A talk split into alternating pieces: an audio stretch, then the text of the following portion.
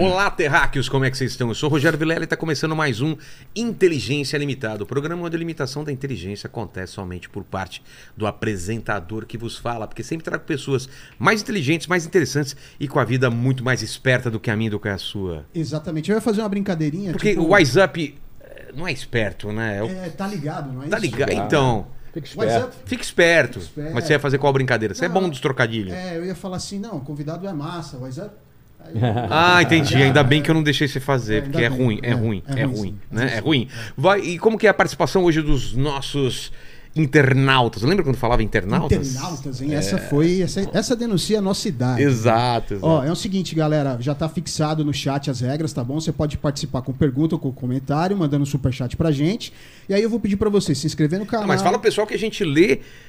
A gente garante ler cinco, É. porque é só ler os cinco. Exato. Cinco a gente garante. A Porque mais se, se for boa. né? Senão a gente vai passar a noite inteira aqui convidado É, pergunta. exato. Então até 5 e as 5 melhores. Não, Não e aí o mandar Flávio acabou de falar um negócio, eles perguntam a mesma coisa. aí É, não adianta, aí né? Dá. Prestar É. atenção no papo e pergunta legal, porque tem umas perguntas que também não dá pra fazer, porque ou o convidado já respondeu ou a pergunta não é tão Não legal. tem a Então, ver, não é. tem a ver, é. E aí eu vou pedir pra você se inscrever no canal, se tornar né, membro, dar like no vídeo e ativar o sininho pra receber aí as notificações de quando a live começa. E bora lá que o assunto hoje é Vai render, bacana. né? WhatsApp? Uai, É, ah, garoto. ah, cara. Habla espanhol. Eu mejito. sou Rogelio Vilela. Bilela, bilela. É. Flávio, obrigado demais por ter vindo. Prazer, cara. Faz tempo que Demais tá pra tá gente aqui. marcar aí. Legal que deu Demais tá certo. aqui, parabéns. Muito Mas, legal. ô, Flávio. Trabalho bonito, bem feito. Obrigado, Flávio. É, eu tenho um. Um não, eu tenho vários defeitos, mas o meu principal é. Qual é a palavra, Lene? É Eu sou um cara interesseiro. interesseiro. É interesseiro. Interesseiro. Vamos ser sinceros? É, é. Eu peço presentes para os meus convidados. Eu é não verdade. dou presentes. É verdade. Eu é a quero primeira vez que eu presente. vou num lugar que alguém me pediu presente. Exatamente. Olha só. Para colocar no meu cenário. O que, que você trouxe? Pois é. Olha só, eu, eu, eu- É difícil achar, às vezes, uma coisa inútil na minha casa, porque a minha média morando numa mesma residência nos últimos 30 anos é dois anos e meio Só? só. Então Meu, tem uma média de dois anos e no, no mesmo endereço. Nossa. Então, você não, não acumula muita coisa. Não acumula muita dá coisa. tempo. Então, nas nossas regras de mudança, Sei. geralmente cada um leva duas malas. E, e só. E só. deixa para trás. Ex- E o resto a gente Minha dá. mulher ia enlouquecer com vem- isso. É um exercício de desapego. Total. Isso já há 30 anos. né? Eu deixaria minha sogra numa dessas mudanças. Olha aí. só, É. tá aqui registrado, hein? Exatamente, Tá ó, aqui não vai registrado. dar, a outra casa não vai dar, vamos deixar ela aqui, ó. Pá. Tem duas coisas que não, faz, não fazem parte desse, dessa regra. Tá. Além das coisas pessoais, cuecas, essas coisas são coisas pessoais. Você leva Exato. numa mala. Então, meus instrumentos, meus violões Isso estão sempre. fora da regra. E dessa vez eu peguei ali alguns troféus, essas coisas, né? os prêmios que você recebe. Eu vi algumas coisas penduradas aqui bacanas que você já recebeu. E eu levei também para colocar numa, numa casa que a gente tem e deixar ali guardado. Eu achei isso aqui, não é? Que para mim não serve de nada Que é? que é uma caixinha. Esse presente vem com caixinha. E é uma caixinha, olha aqui, ó. Leia aqui, ó. Deixa eu ver. Banco Central do uma, Brasil. Uma caixinha do Banco Central Nossa! do Brasil. Eu ganhei uma moeda, uma moeda da- das Olimpíadas, que é uma moeda de 5 reais, inclusive. E essa moeda eu ganhei e fiquei depois pensando. É moeda comemorativa? Para que, que servem os nossos impostos? Porque eu fui pesquisar, essa moeda de 5 reais Sei. custou 175 Não reais. faz o menor Não sentido faz o menor isso. sentido. Eventualmente, um dia ela pode valer um milhão de reais. Até Tomara, pesquisei. é. No. Mercado Livre já está valendo 300 reais. Então, Ó, talvez seja o presente mais valioso que a gente Então- recebeu até agora. acho mim, que é, pra mim isso aqui não serve pra nada, Muito obrigado. eu vou te dar esse Que o presente Paquito não roube, né, da gente aqui. Olha É. só. Que foi bancado, patrocinado pelos nossos impostos. Isso Com é muito importante é impor- deixar registrado. Tem que ser dito isso. Tem que ser mas é dito bonitona aqui, ó.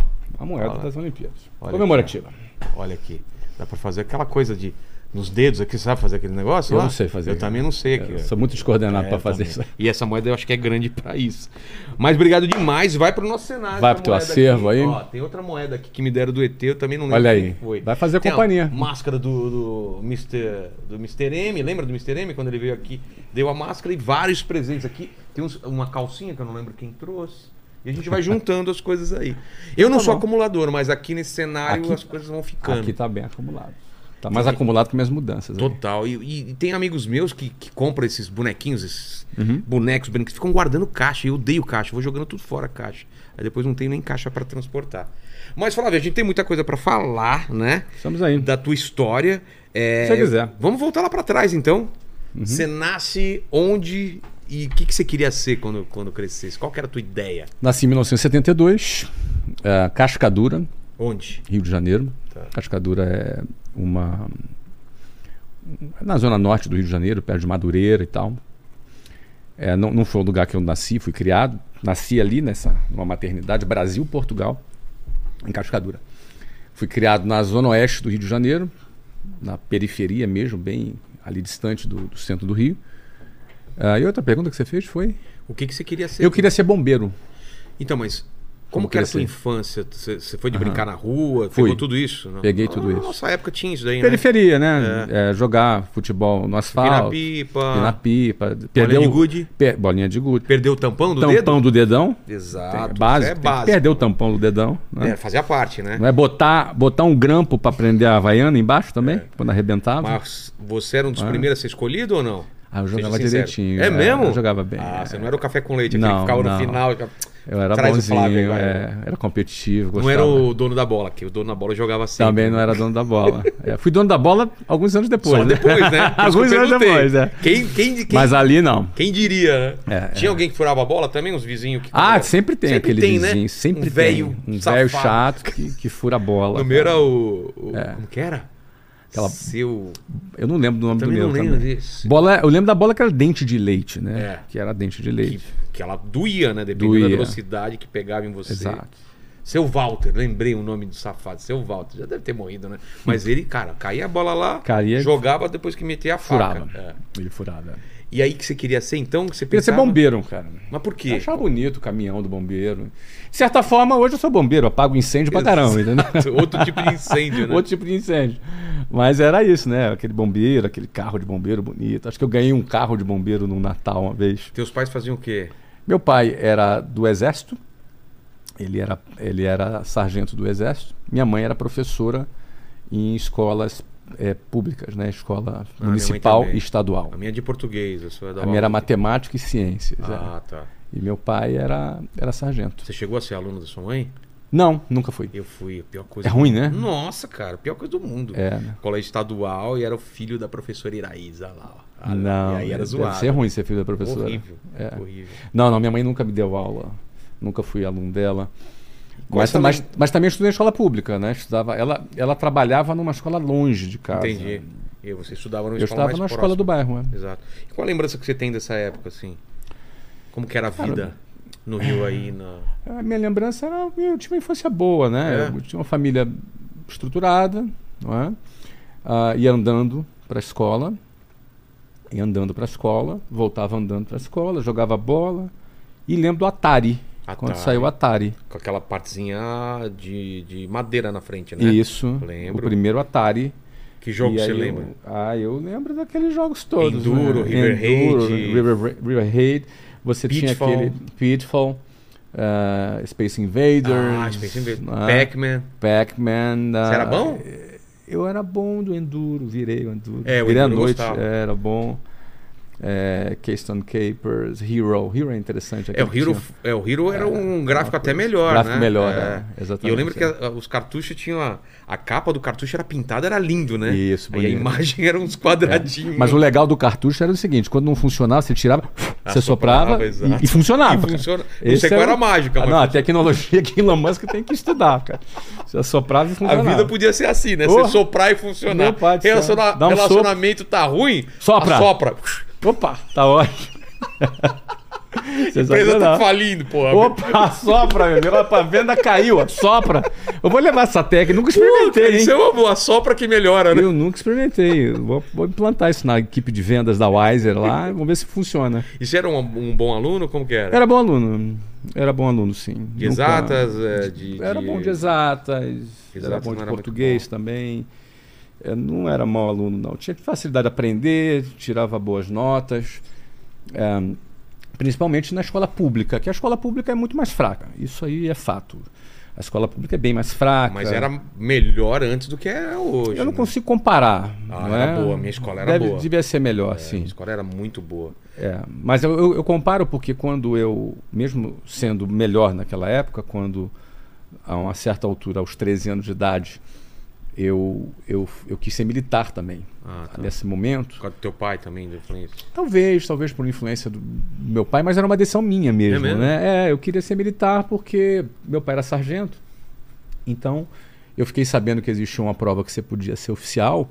Então, você já começava como oficial, então você tinha uma carreira de oficial.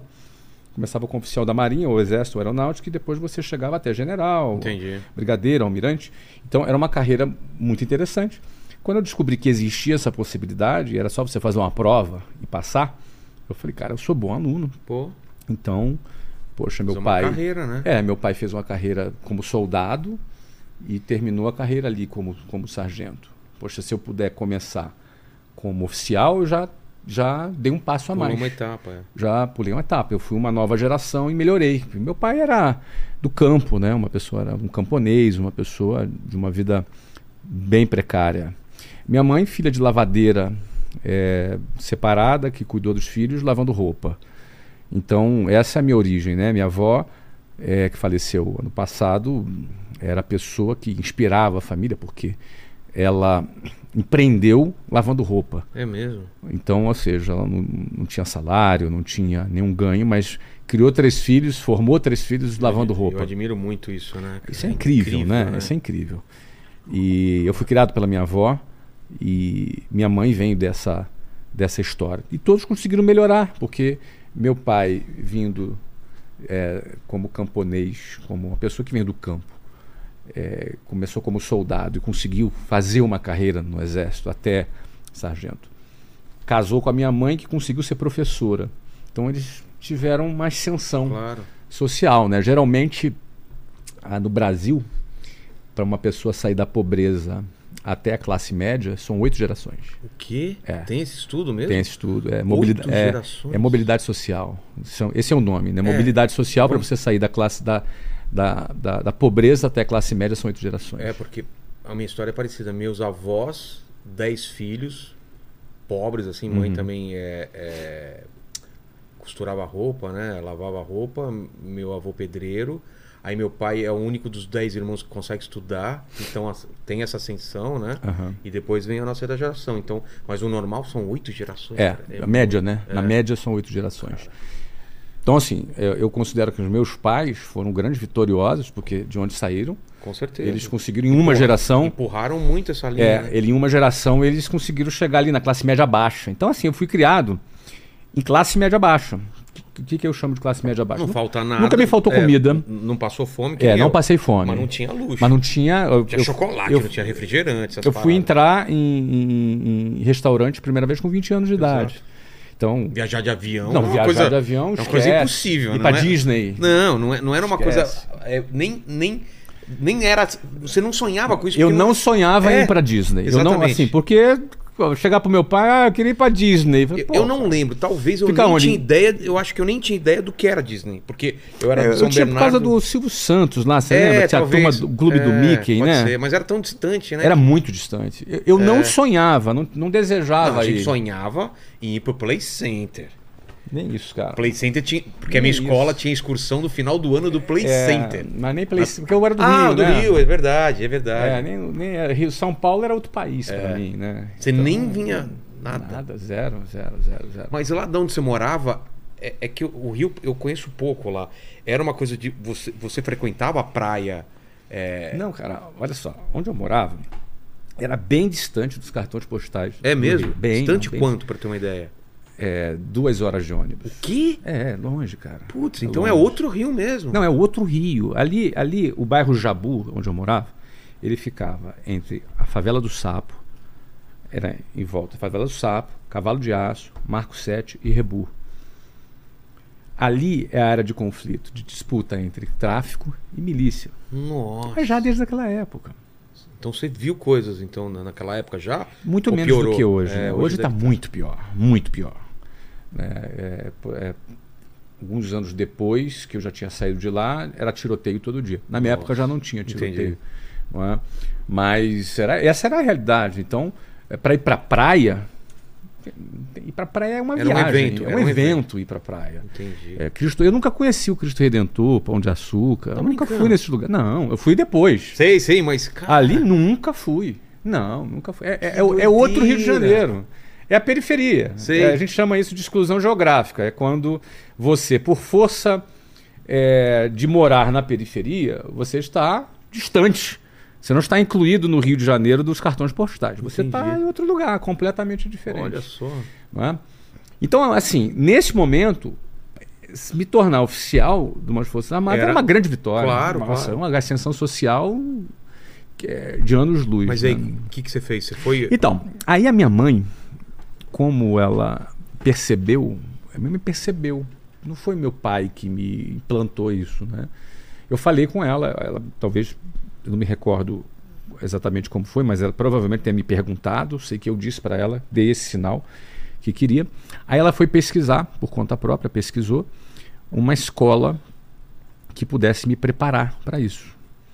Então lembro bem, na oitava série, é, 1985, a minha oitava série, estava no início do ano letivo, eu estava lá na minha sala, na escola pública, tinha um inspetor daquele que era meio mal na tua... Na tua Sei, um- Bedel, a gente chamava de Bedel. Bedel, É, Bedel então. mal.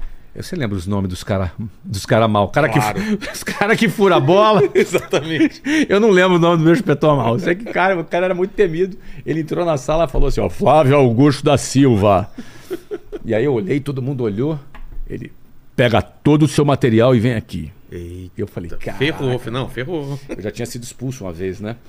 Na- Mas por quê? Por causa de- Eu fui expulso na, na, no Jardim da Infância. O quê? Você conseguiu ser expulso com cinco anos de jardim da infância. É. Eu nunca tinha ouvido isso. É um mau elemento da, já, Você já roubou ali, né, o, doce, o doce não, do... cara, eu tinha, um- eu tinha usava bota ortopédica Eu e era muito. também. Você também usava. É, mas né? é que eu nasci com o pé torto, então... Eu também nasci com o pé Ah, é? torto. É. E aí eu usava aquela bota, né? Aquela com ferro pro, pro lado. O meu era, tinha- era bota ortopédica e tinha um ferro do lado. Cara, eu também não lembro do ferro, tá. cara. Você lembra do inspetor? Nossa, eu lembro de tudo. Tudo que é ruim você tá lembrando, hein, cara? Pô, Eu sei que era uma bota pesada e que eu era muito agitado e a professora acho que me segurou, eu dei um chute na canela dela. E aí eu fui e aí expulso. deve ter machucado Não, pra deve caramba. ter doído pra caramba. bota era... Deve ter doído. E aí eu fui convidado a me retirar. Entendi. Com justiça, inclusive, Exato. né? Com justiça eu fui convidado a me retirar. Mas aí, quando ele, Quando quando, ele ele chamou, acho que gatilho ali dessa memória, eu falei, cara, o que, que eu fiz? O que, que foi? É, Já Quando eu saí de lá, deu de cara com a minha mãe. Eu falei, ferrou. chamaram a minha mãe. Né? E aí ele me cumprimentou, olha, tua mãe quer falar contigo. Aí ela me falou, Flávio, a gente vai visitar uma escola nova. Eu falei, ah é? Então, eu vi uma escola que pode te ajudar. Lembra que você falou que você fa- quer fazer aquela prova? Acho que é, é considerada a melhor escola para te ajudar. Vamos lá? Vamos, vamos agora. Então tá bom. Nós caminhamos uns 15 minutos até o ponto do ônibus. Eu entrei num ônibus com a minha mãe e duas horas depois eu cheguei na escola. Nossa. Porque não era também ah, perto da praia, Sei, era, pra numa outra periferia, mas era para um outro lado. Entendi. Duas horas depois chegamos lá.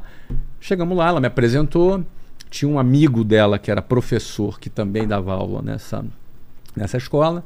E aí eu vi lá, conheci, conhecia a escola. E aí, gostou?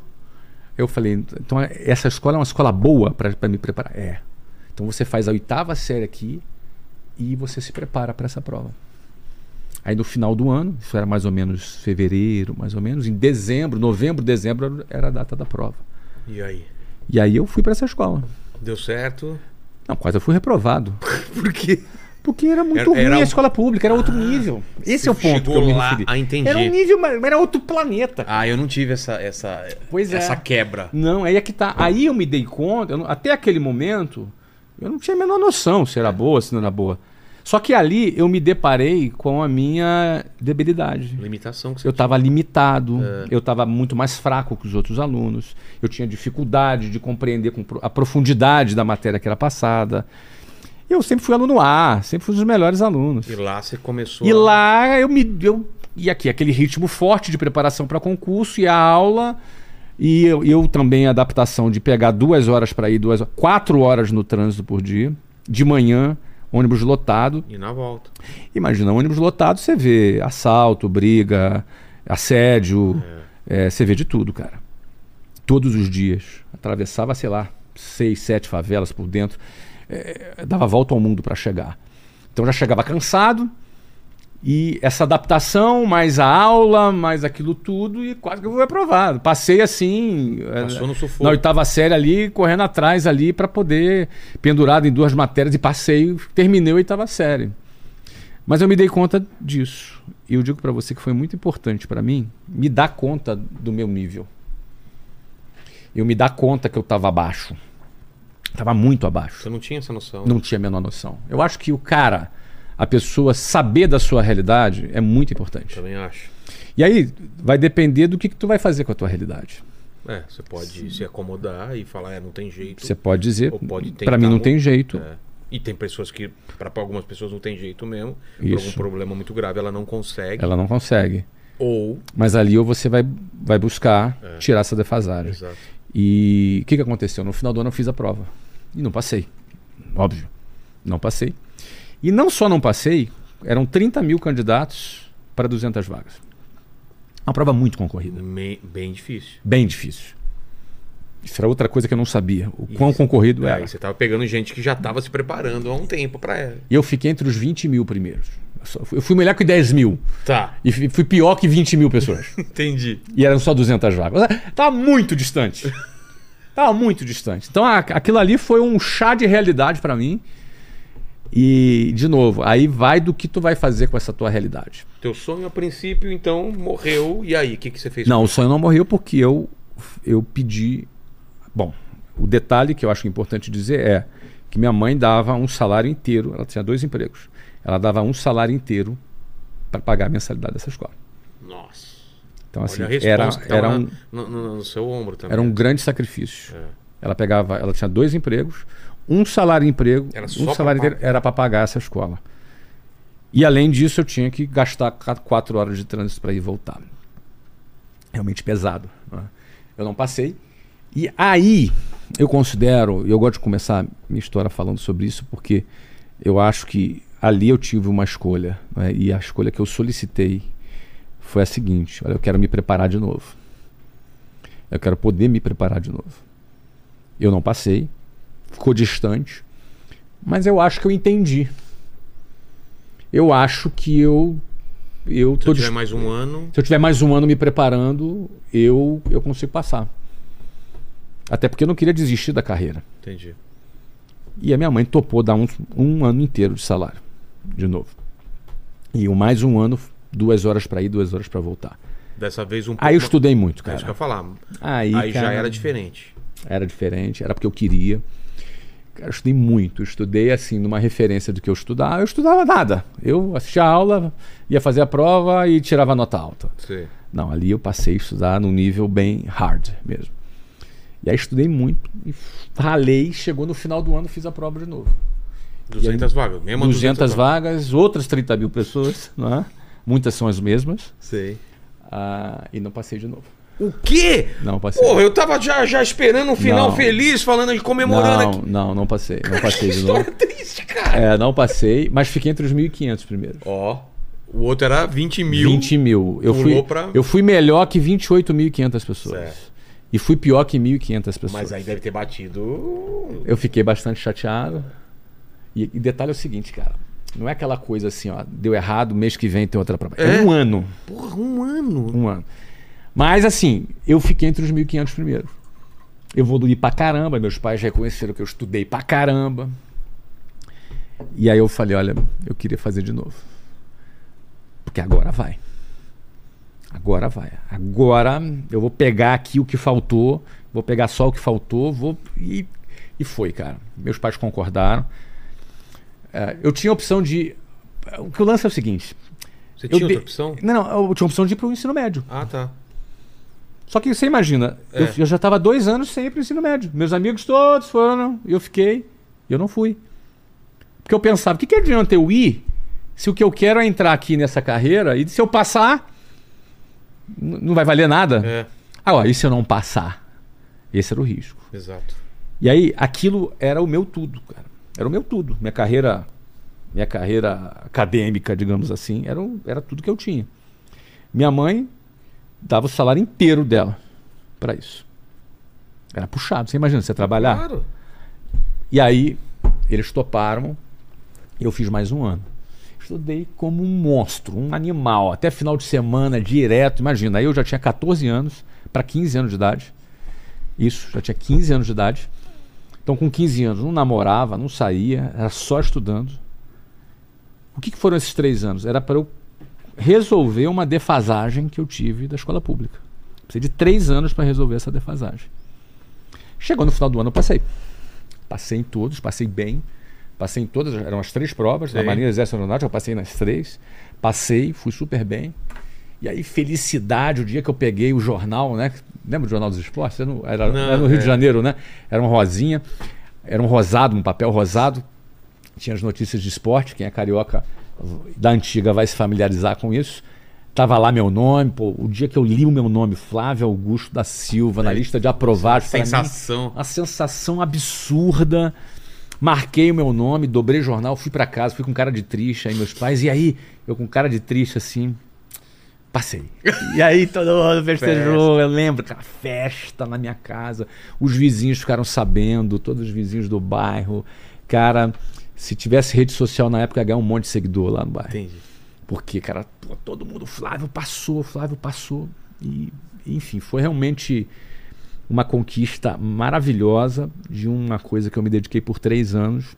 Ralei muito, custou o salário inteiro da minha mãe, tudo isso, cara. No dia 2 de, no dia 2 de fevereiro de no- 1988, 1988, eu entrei num ônibus e esse ônibus ia para Angra dos Reis, onde era o Colégio Naval. Eu escolhi ficar na Marinha. Era longe do, do, tu- Colégio Naval, duas horas Duas e horas. meia, três horas da minha casa. Duas horas. Era outro, outra cidade Sei. e a gente morava na escola. Então era um, era um board school, era um colégio interno. A gente morava na escola, a gente já era militar e estudava, fazia ali o ensino médio junto com toda a formação militar. E, cara, aquela expectativa, orgulhoso, aí as pessoas com aquela farda branca, bonita, com, com as platinas em cima, os alunos iam nos buscar, a gente entrou naquela, naquele ônibus, todo mundo ali realizando seu sonho. Chegamos lá na frente do colégio, formamos a formatura ali, todo mundo ficou formado, aquela cerimônia militar, a gente entrou no colégio, aquele momento assim, a gente passando pela, pela porta de entrada do colégio, um sonho sendo realizado, que coisas que eu imaginei, que idealizei por muito tempo. E ali começava um processo de adaptação. Naquele primeiro dia, eu cheguei à conclusão que eu não queria aquilo. Não, para. Não, aí, aí, aí, aí, aí, essa história tá. No primeiro Por dia. quê? Porque, Porque, porque É, o chegar começou- até lá. Não, não é isso, não é cara. isso? Não. Aí começou o processo de treinamento militar. Ah, tá. Toda a formação, o adestramento militar, abordagem militar, rotina militar. No primeiro dia, abordagem não bateu comigo. Eu. Cara, assim, eu tenho amigos maravilhosos na Marinha. São pessoas. Eu tenho uma super gratidão à, à Marinha. É, mas o meu perfil é um perfil muito questionador. Sou um cara mais criativo, um cara mais que questiona o porquê das coisas. Minha rotina não é uma rotina muito repetitiva, eu não gosto de rotina repetitiva. E lá Ah, é totalmente. E, e a rotina militar é igual todos os dias, ela é repetitiva. É- ela, é- a Ela hierarquia, precisa ela ser. precisa ser assim. A hierarquia precisa ser como ela é. Então, eu não me encaixava naquilo. E, e imediatamente, na minha primeira abordagem, aquilo não bateu, cara. E no- eu me lembro, no primeiro dia, eu me lembro da minha primeira noite dormindo, eu deitado, olhando pro teto, num alojamento com 200 pessoas, olhando para cima. Eu falei, cara, o que, que eu tô fazendo aqui? E aí o Não detalhe. te bateu o desespero, não? Ainda não, porque um, um lado meu pensou isso. Um outro lado meu gostava do prestígio. Entendi. Eu gostava, eu gostei do prestígio que eu recebi das pessoas, da minha família, de todo mundo orgulhoso, festa. a festa, os vizinhos. E aquilo.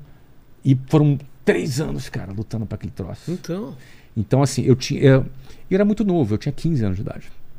Pensamentos conflitantes. Então. Então eu tinha uma alegria, uma euforia e uma resistência. E isso me fez rastejar por dois anos. Lá. Você enrolou dois anos. Dois anos lá dentro e. Mas não era, era um sacrifício ou era, tinha coisas boas e Era, eu ti- as coisas boas eram meus, meus amigos. Tá. né? Meus amigos eram sensacionais, pessoas maravilhosas. Que a gente, a gente tem, tem amizade com essas pessoas até hoje. A gente se transforma quase que como irmãos, né? porque a gente vive junto, passa perrengue junto. Então você, você forma ali uma espécie de irmandade com essas pessoas. Exato. Mas um outro lado meu é, me fez ficar um zumbi por dois anos. Então, eu fui aquele aluno muito problemático, aquele cara que não cumpria muito as, as, a rotina militar. Mas não era, cumpria. chegava a ser punido por causa disso? Bastante Ah, é? punido. Sim, opa. Muitas vezes deixava. Final de semana você ia para casa, ou você não arrumava a cama direito, ou você não fazia a barba direito, ou você não cortava o cabelo direito, ou você não estava com o uniforme do jeito que tinha que estar. Eram coisas desse nível, Sei. né? Perdia. E você perdia o final de semana, não podia ir para casa. Então eu tenho. Minha lista disciplinar é em. é- em média tem. É metade de uma folha. A minha deve ter umas quatro folhas Entendi. não é? Por quê? Porque eu não me encaixava, mas não conseguia, era muito jovem para concluir que eu falar, não, isso aqui eu devo sair. Então eu precisei de uma ajudinha. E essa ajudinha veio, eles me expulsaram. Você entendeu? Eu fui convidado a me retirar pela segunda vez, né, cara? Ele, eu, eles falaram. Você dá uma força pra esse rapaz É, aqui, vamos né? dar uma força. Ele tá querendo isso, mas ele não tem coragem. Tem coragem. A ele é- gente vai ajudar ele. Ele é muito cagão pra tomar Exato. essa. Deixa, deixa eu dar uma por força pra ele. Meu filho, vamos lá, né? Você foi expulso. É, expulso, expulso na realidade é uma a forma que eu, Claro, eu claro. falo, né, cara? Porque tecnicamente eu não fui expulso, né? Eu não, eu fui impedido de renovar minha matrícula, que na minha opinião é a mesma coisa. Entendi. Então eu me aproprio da, da do termo expulsão, né? Eu fui, fui impedido de, de continuar. Sentiu alívio ou sentiu Cara, isso medo? é muito interessante. Último dia de aula, um pátio com todas as turmas formadas, aquela coisa militar, todo mundo formado ali parado. O, o oficial lá no meio falou: aluno Augusto, que era meu nome de, de guerra, e o aluno tal, que era um outro colega, por favor, vem aqui à frente. Nós fomos lá para frente, ficamos na frente, todo mundo ali formado. E aí, e aí todo mundo foi liberado. Era o último dia de aula do segundo ano, todo mundo foi para casa de férias e a gente ficou. E a gente não sabia qual era o motivo. Aí esse oficial nos conduziu a uma a uma sala e a gente foi, foi acompanhando com aquela formalidade militar, sem dar um pio, sem falar nada, caminhando. Chegou lá, ele sentou na mesa, a gente ficou em pé, os dois em pé, formados, com toda a formalidade militar. E ele se dirigiu para nós, eu lembro da cara dele. Esse eu lembro o nome, não vou falar aqui, Tá. tá? Deve ser um querido. Fez o trabalho dele corretamente. Ele falou assim: É o seguinte, senhores, ah, vocês não poderão fazer renovar a matrícula de vocês para o ano que vem. Vocês estão desligados. Ah, isso já é uma decisão tomada e é irreversível. Os pais de vocês já foram avisados e já estão a caminho da escola. Chegam daqui a uma hora. Nossa. Por favor, vão para o alojamento, faz as suas malas, pega tudo que você tem no armário e leva para casa. porque Para cá vocês não voltam mais. E aí? Ok? Boa tarde, podem ir. Que E aí- porrada, hein? Eu lembro do meu colega do lado. Ele quebrou até um protocolo, ele botou a mão assim na cabeça. E eu senti alívio, cara.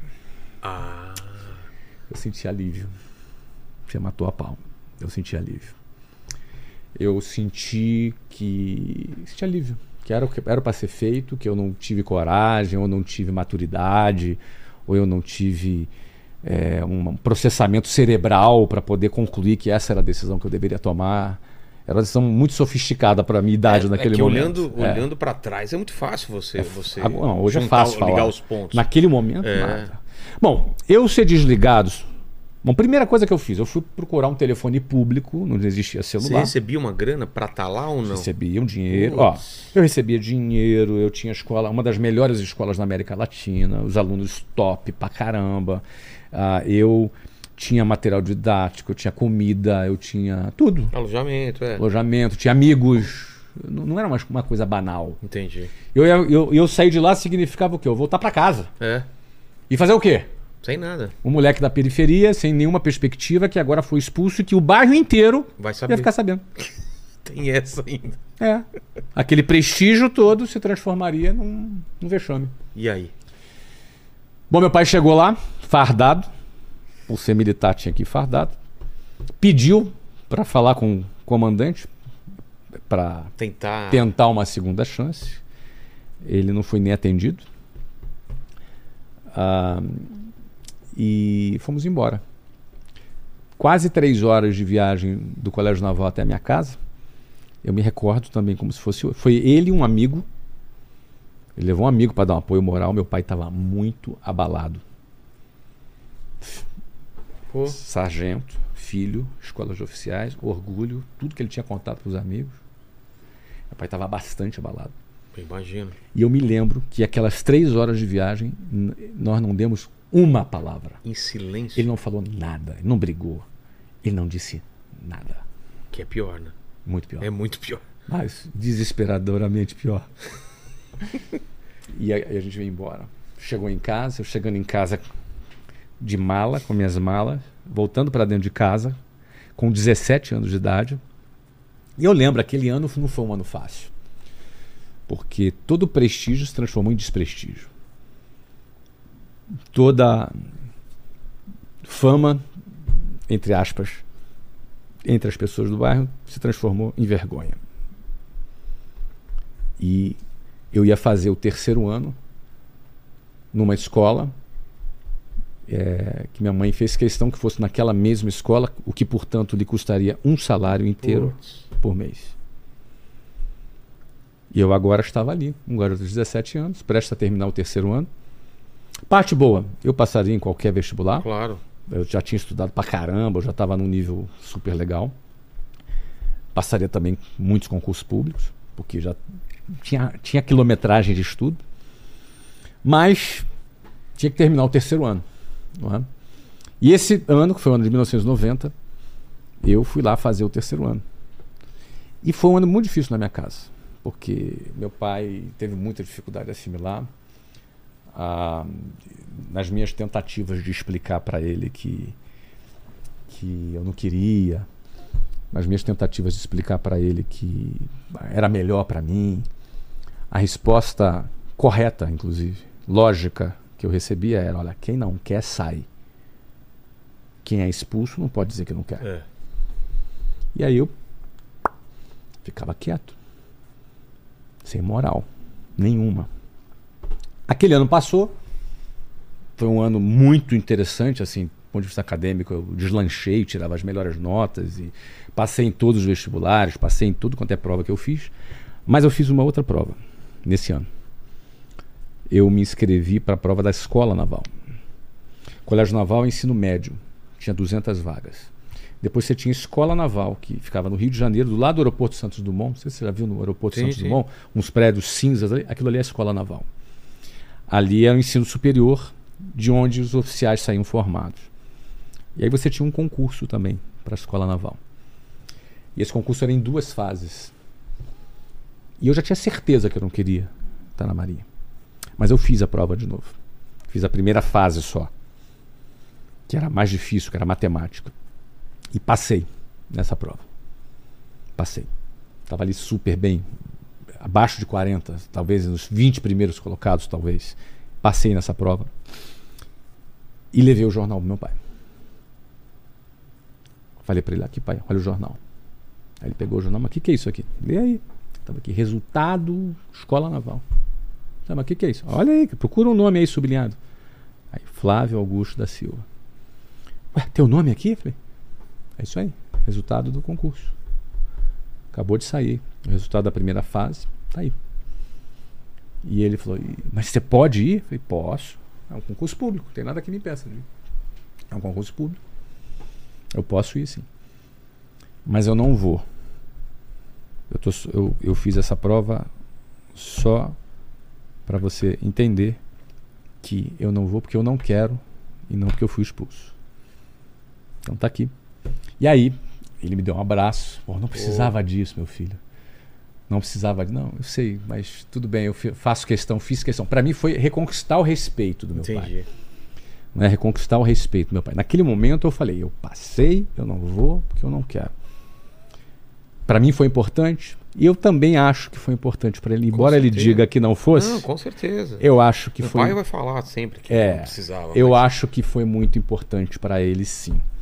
Não é? Esse ano foi interessante porque foi o ano que eu conheci a Luciana. Luciana, minha esposa, até hoje. Tava com quantos anos? Eu tinha 18, ela tinha 15. Acho que hoje em dia dá treta isso, né? Hoje talvez daria. É, né? talvez dá um pouquinho de treta. é. Então, na época não. Eu tinha 18, ela tinha 15. E me apaixonei pela Luciana. Em meados de 1990. E me lembro como se fosse hoje. Foi a primeira vez que eu pensei que eu precisava ganhar dinheiro. Por causa dela? Você vê Por- que uma mulher faz com um homem, Você né? cara? vê, cara? É.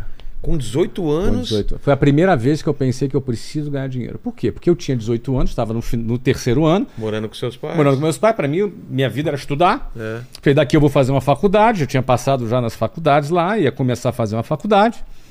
Ia fazer engenharia da computação ou ciência da computação. Tinha passado aqui para São Paulo e lá para o Rio. Ah, mas aí, quando eu começo a namorar com essa menina, foi minha primeira namorada. Eu falo, quero casar com essa menina. Mas preciso de grana. Nossa. Então foi a primeira vez. Aí comecei a vender relógio. Por isso que eu olhei pro teu de choque, vendi muito de choque. Como você fazia? Você comprava onde? Eu tinha um relógio, um- eu tinha um relógio calculadora, tu lembra? Que Claro, era, que era era- bicho, né, cara? Nossa! Da Cássio? Cássio, epa. Cássio. Era o bicho, o relógio tinha luzinha. Cara, aquele... Lembra? relógio calculadora. Sei. Eu tinha ganhado uma relógio calculadora de presente. Que não era muito caro, era tipo, sei lá, 200 reais, Tá. 300 reais, uma coisa assim. E aí eu vendi esse relógio. Vendi esse relógio. Quando eu vendi esse relógio, quer dizer, antes de eu vender esse relógio, como é que funcionou isso? Eu fui no centro do Rio de Janeiro e vi lá um cara vendendo relógio. Eu sempre gostei de relógio. E ele vendendo várias marcas de relógio que eu gostava. Eu gostava dos relógios da Casio, de choque. Gostava dos relógios da Citizen. Tu lembra daquela, Lembro. aqueles relógios bonitinhos da Citizen que tinha uns gráficos, tu lembra? Não sei se nessa época também tinha aquela linha que trocava a pulseira Tem a ou linha, veio depois. linha que trocava pulseira É. também, mas os da Citizen tinha aqueles Windsurf, tinha Sim. os Wigman, tinha uns relógios bonitinhos, tinha uns gráficos assim. Sim, sim. Eu gostava e eu vi que o cara vendia e aí eu vendi o meu relógio e fui lá e comprei outro relógio com ele, um relógio que era um relógio melhor. Vendi esse relógio, fui lá e comprei mais dois relógios com ele. Você vendia pra quem? Eu vendi para os meus amigos, comecei vendendo para os meus amigos Tá. da escola, porque eu estava numa escola que o pessoal tinha condição de grana. financeira melhor, para os meus vizinhos. Eu comecei a vender, vender um, vender dois, vender três, vender quatro. Quando eu comprei, acho que o quarto ou quinto relógio, o cara, pô, viu que eu era um cliente bom. E, e ele me perguntou: tu, tu vende esses? Eu vendo, cara. Então faz o seguinte: tu vai comprar quantos agora? Eu vou comprar dois, ó. Leva mais esses dois, depois você vem aqui e me presta conta. O cara começou a me dar em Pô. consignação. Ah, cara, aí, eu Aí- alavanquei o meu, o meu trabalho. E Eu acho, eu acho que eu vendi uns 200 relógios. O quê? É, Eu acho. Se eu for fazer Mas você era conta- bom de lábia ou os caras te procuravam e era fácil vender? Eu acho que, assim, eu tinha uma técnica. Eu chegava pro cara e pô, que relógio bacana você tem. Igual eu eu cheguei aqui, pô, Sei. de choque, hein? Porque eu sei, conheço o relógio. Vendi esse relógio aí. Sei. Era o mais caro, inclusive, da época. E aí... E aí eu perguntava, e aí, ó, pô, tem esse aqui, você não quer? Oferecia o cara, que legal. Ele trocava, Entendi. puxava, trocava, o cara comprava. Você entendeu? Então acho que eu vendi uns 200 relógios. Começou a juntar uma grana. Comecei a juntar uma grana, comecei a ganhar algum dinheiro. Eu tive gosto de ganhar algum dinheiro. Eu lembro bem o que eu senti quando eu começava a pegar. Acho que eu tenho aqui um relatório, cara. Ah, é? Deixa eu ver se eu Fez acho uma planilhazinha É, assim? é- não era uma planilha, era por Era escrito, tipo- né? Deixa eu ver se eu acho aqui. Se- talvez eu ache aqui. Mas tudo na mão, né? Tudo na mão. Pô, isso é 1990. Ah, tá. É, 1990. Então o que acontece? Aí eu comecei a vender, vender, vender, comprava, revendia, comprava e comprava um preço, vendia por uma margem boa e comecei a juntar grana, cara. E aí eu me lembro, eu me lembro a primeira vez que eu questionei o porquê que as pessoas entravam 8 da manhã e saíam 6 da tarde para ganhar um salário mínimo. Porque eu já estava ganhando mais do que um salário mínimo Entendi. vendendo relógio, com 18 anos de idade. foi quando eu comecei a me questionar. Mas por que, que as pessoas. Por que, que as pessoas fazem isso? Eu tenho um relógio, vendi um relógio, vendi dois, vendi três. Qualquer um poderia fazer isso aqui que eu estou fazendo. Eu achava isso. Comecei a me perguntar. Por que, que a pessoa trabalha 44 horas para ganhar um salário e ter que aturar, sei lá, um expediente, um chefe chato? Enfim, esse foi um, um question- questionamento assim que eu fiz. Eu não sei se eu vou achar aqui essa. É bem curioso. Eu tenho aqui, só não. É uma foto. não do- É uma foto de uma agenda que eu achei, sabe? A Luciana guardou uma agenda minha de 1990 e é a agenda que eu anotava os meus negócios lá. Eu tenho lá um relatório. Tá? Achei. Olha aqui, olha que legal o nome dos relógios aí, vê se dá. Olha aqui. Vê se dá pra ver. Dá pra ver aí, Lenin? Tem o nome dos relógios, legal. entendeu?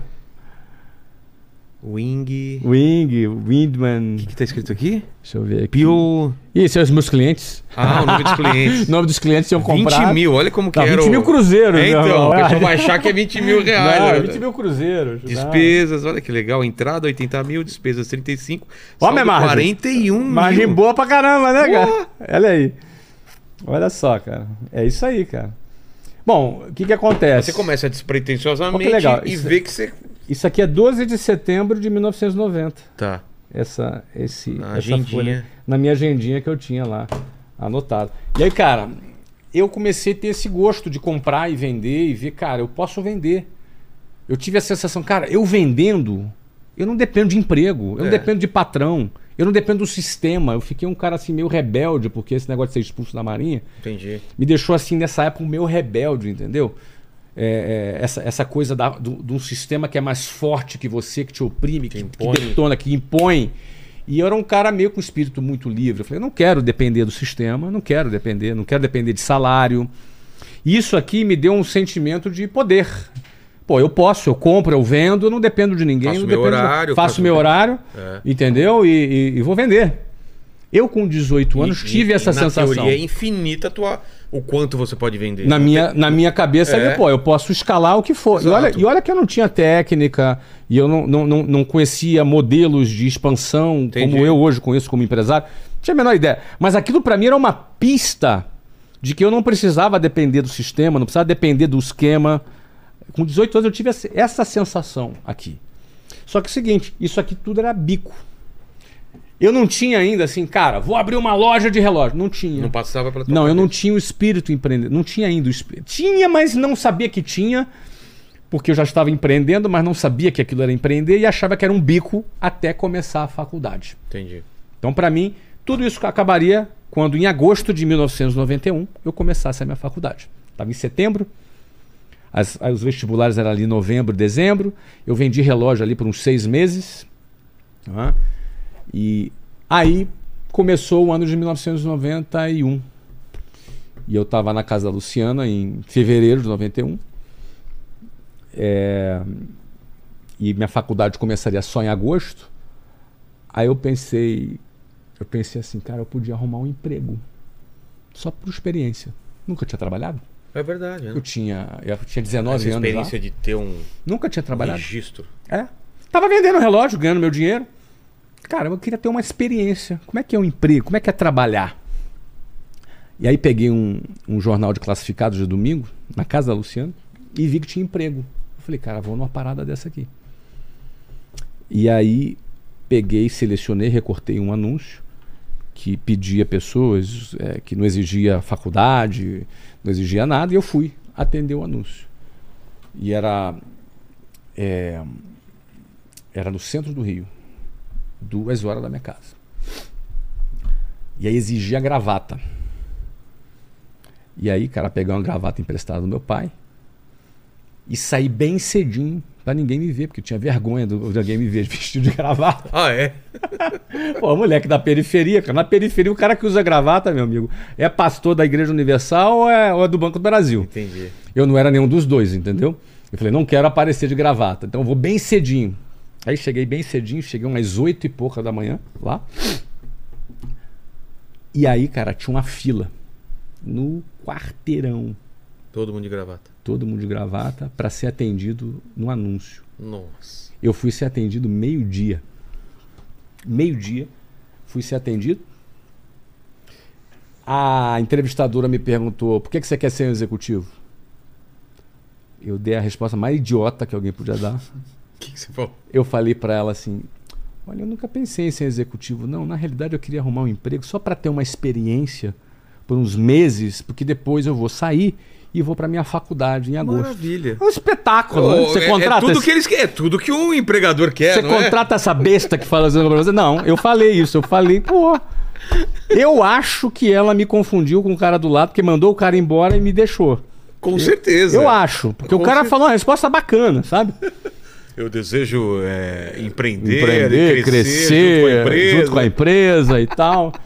E aí ela me meteu lá num, num, num processo seletivo, selecionou 40 pessoas, acho que umas 500 atenderam o anúncio, eles fizeram uma pré-seleção de 40 e a gente participaria de dinâmicas de grupos durante três dias e eu fui participar.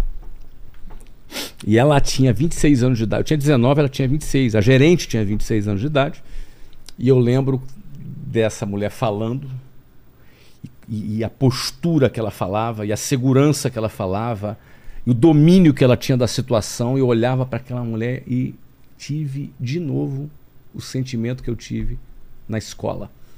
Eu falei: essa mulher tá anos luz na minha frente. Entendi. Uma epifania. É. Cara, eu tô muito atrás.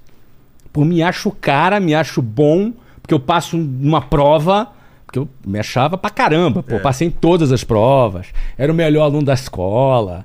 Naquele mundinho que eu vivia, naquele planeta, eu era o cara. Entendi. Mas quando eu vi aquela mulher performando, falando, a oratória dela, o vocabulário que ela usava, a segurança que ela Era tinha. outro campeonato. Eu falo, cara, é outro campeonato. Eu tô na quinta divisão, ela tá É. na primeira divisão. Exato. E a sensação, de novo, de eu achar que eu estava defasado, eu poderia ter duas reações. Primeira, isso aqui não é para mim, É. deixa eu procurar a minha divisão. Ou a segunda, que era, cara, vou buscar tirar essa defasagem. E eu fiquei amarradaço naquilo. Ela era, era, era, eu ia trabalhar na área de vendas de um curso de inglês. E aí, uma curiosidade: a minha melhor matéria eram as matérias de exatas. Eu era muito bom em português, redação era muito bom também. Era ok nas outras matérias, mas minha pior matéria qual era? Inglês. Inglês. Sempre foi minha Ou pior seja, matéria. tava no lugar certo, né? Eu estava no lugar certo, vou vender curso de inglês. Exato.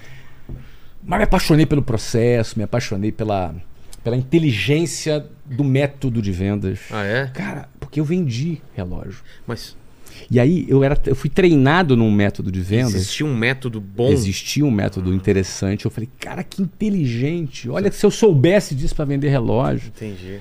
E aí, além do método bom, a empresa tinha um modelo de crescimento que dependia só dos seus resultados.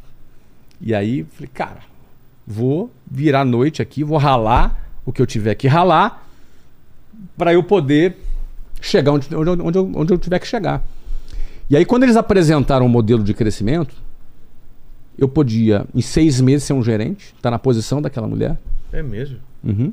Eu poderia, em um ano, um ano e meio, ser um diretor. Eu poderia, em dois anos, dois anos e meio, ser um diretor regional. E aí eu poderia, em seis meses, estar ganhando o que eu ganharia, mais do que eu ganharia quando eu me formasse daqui a cinco anos na Entendi. faculdade. Se eu chegasse a diretor, eu poderia estar ganhando cinco vezes o que eu ganharia depois de formado. E quando eu vi aquele plano de carreira, eu falei, cara, É Escre- isso. escrevi uma cartinha pra Luciana, vamos casar. Porque meu sonho era me casar com ela. Já, já tem o caminho todo Já trilhado tem um aqui, ó. caminho trilhado. Só Sério? depende de mim. É mesmo? Exatamente. E ela, louca, E ela, pô, que legal, vambora. acreditou no... Acreditou. na- nesse teu A doidinha- sonho. A doida foi acreditou. junto. Pois é. Que legal, irmão, cara. aí, cara, aí eu me buraquei naquilo com mais força do que quando eu estudei no terceiro É ano. engraçado quando você falou que você ia pra essa vaga, eu achei que você não ia se encaixar de novo como a escola militar. E por que, que você se encaixou? Por causa do. Cara. método, por causa de descobrir coisa toda, toda nova? Com toda franqueza, eu fui interesseiro. É mesmo? Igual você no meu presente aqui. Mas Eu fui interesseiro. o lance, o lance de ter uma coisa mais amarrada não te, não te pegou? Não De- me amarrava. Não, Era horário. vendas, não tinha horário. Ah, então tá bom. Era Achei venda. que era uma coisa toda certinha. Não, não, cara. Ah, então você tinha completamente liberdade. solto. Pô, então. eu trabalhava entendi. 15 horas por dia. Entendi. Não, negativo. Dependia só de você, então. Dependia só de mim, cara. Só de mim, só do meu trabalho, só de mim. E teu planejamento foi dando certo ou não? O que, que aconteceu? Eu mergulhei.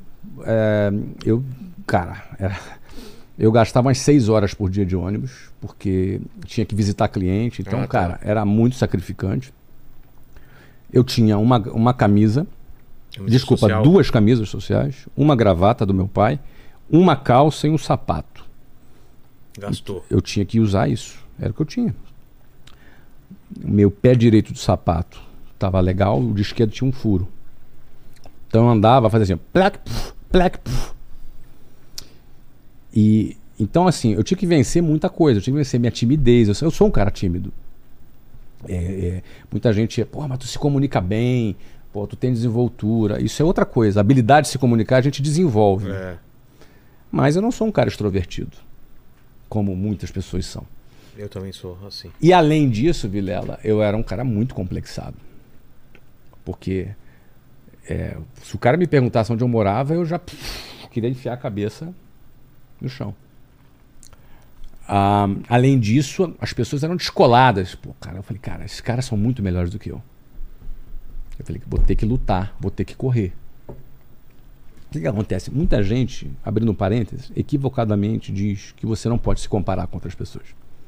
Eu nunca entendi isso daí, porque é, a comparação ela é necessária para você. a- o que a gente tá falando, saber em Exatamente. que nível você tá e o quanto você pode O quanto melhorar. você pode melhorar. O problema é se você se compara com gente ruim. Exato. Aí você vai, no máximo, ser É. ruim quanto ela. Agora, se, se sua comparação é com gente que você é, admira, pô, qual Quando você acaba com a comparação, você nivela pela É, média. E a exato. média é ruim. É ruim, sempre é ruim. A média é, É, sempre Daí ruim. vem o medíocre, né? É, a mediocridade, vem da Mediocridade vem média. da média, A média é sempre ruim. Os caras que são outliers, fora da média, precisam ser referência para puxar outras pessoas. É.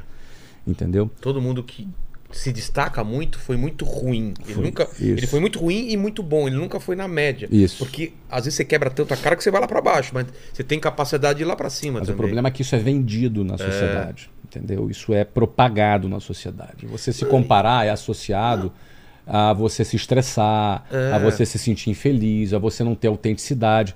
Eu não estou falando da gente perder a nossa individualidade. Mas quando você se compara, você sabe o quanto você pode melhorar. Porque Exato. nós temos a capacidade de evoluirmos e a capacidade de melhorar.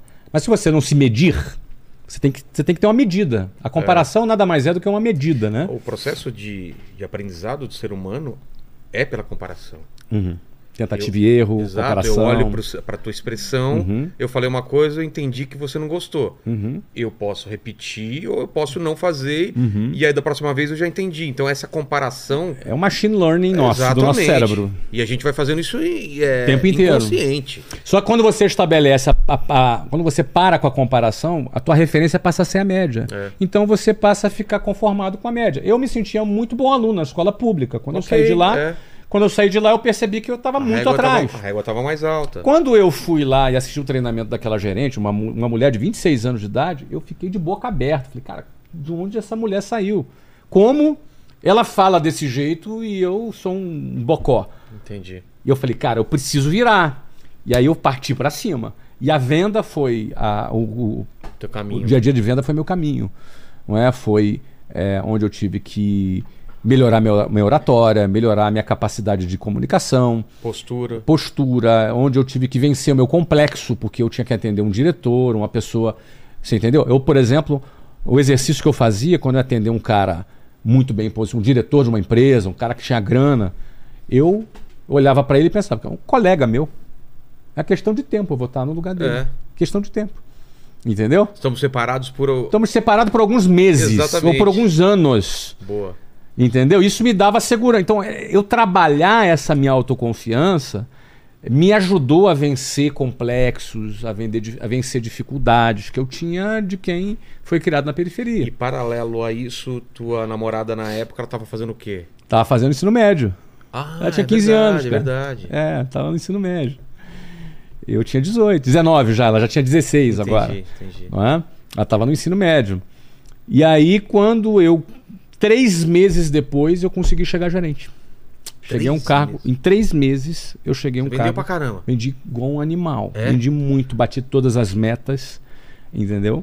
Cheguei a um cargo de gerente, de gerência em menos de três meses, quase três meses, dois meses e meio ali. Cheguei.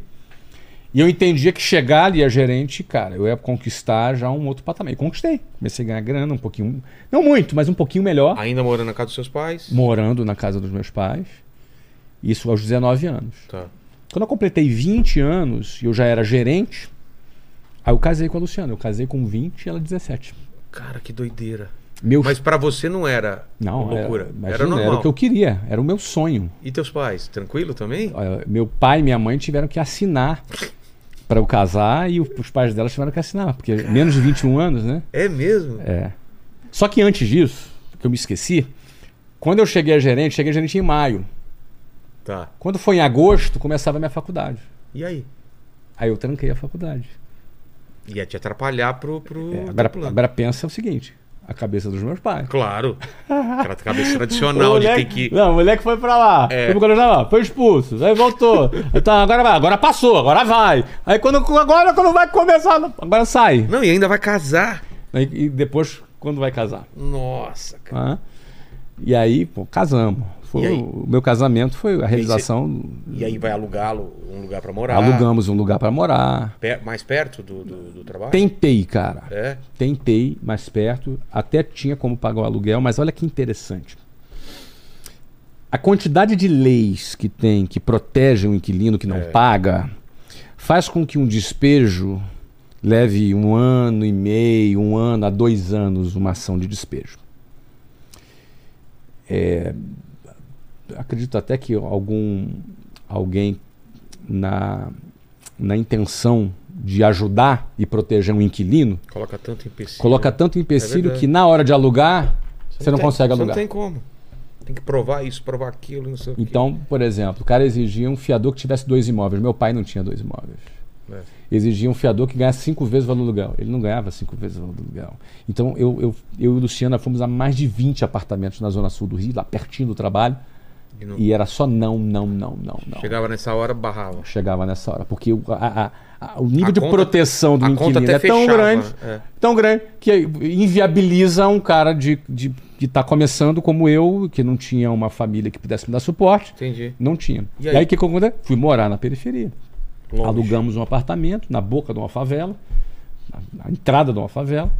Não é? Foi lá nosso primeiro apartamento. Nossa primeira noite nesse apartamento. Teve um tiroteio, cara, de umas duas horas. Nossa. Pá, pá, pá, A gente ficou deitado no chão olhando, dando risada. Foi a primeira noite do apartamento.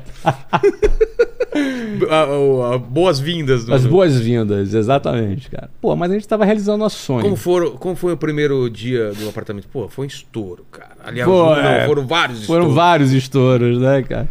Cara, meu casamento, a gente serviu coxinha de galinha e tubaína. Não teve foto, porque a gente não tinha grana para contratar E a fotografia. época, Ah, meu melhor presente foi uma TV de 14 polegadas usada, é, de tubo ainda, né? de era- tubo. claro, época era nem tubo. existia, Nem né? existia Tubo, TV cara. plana.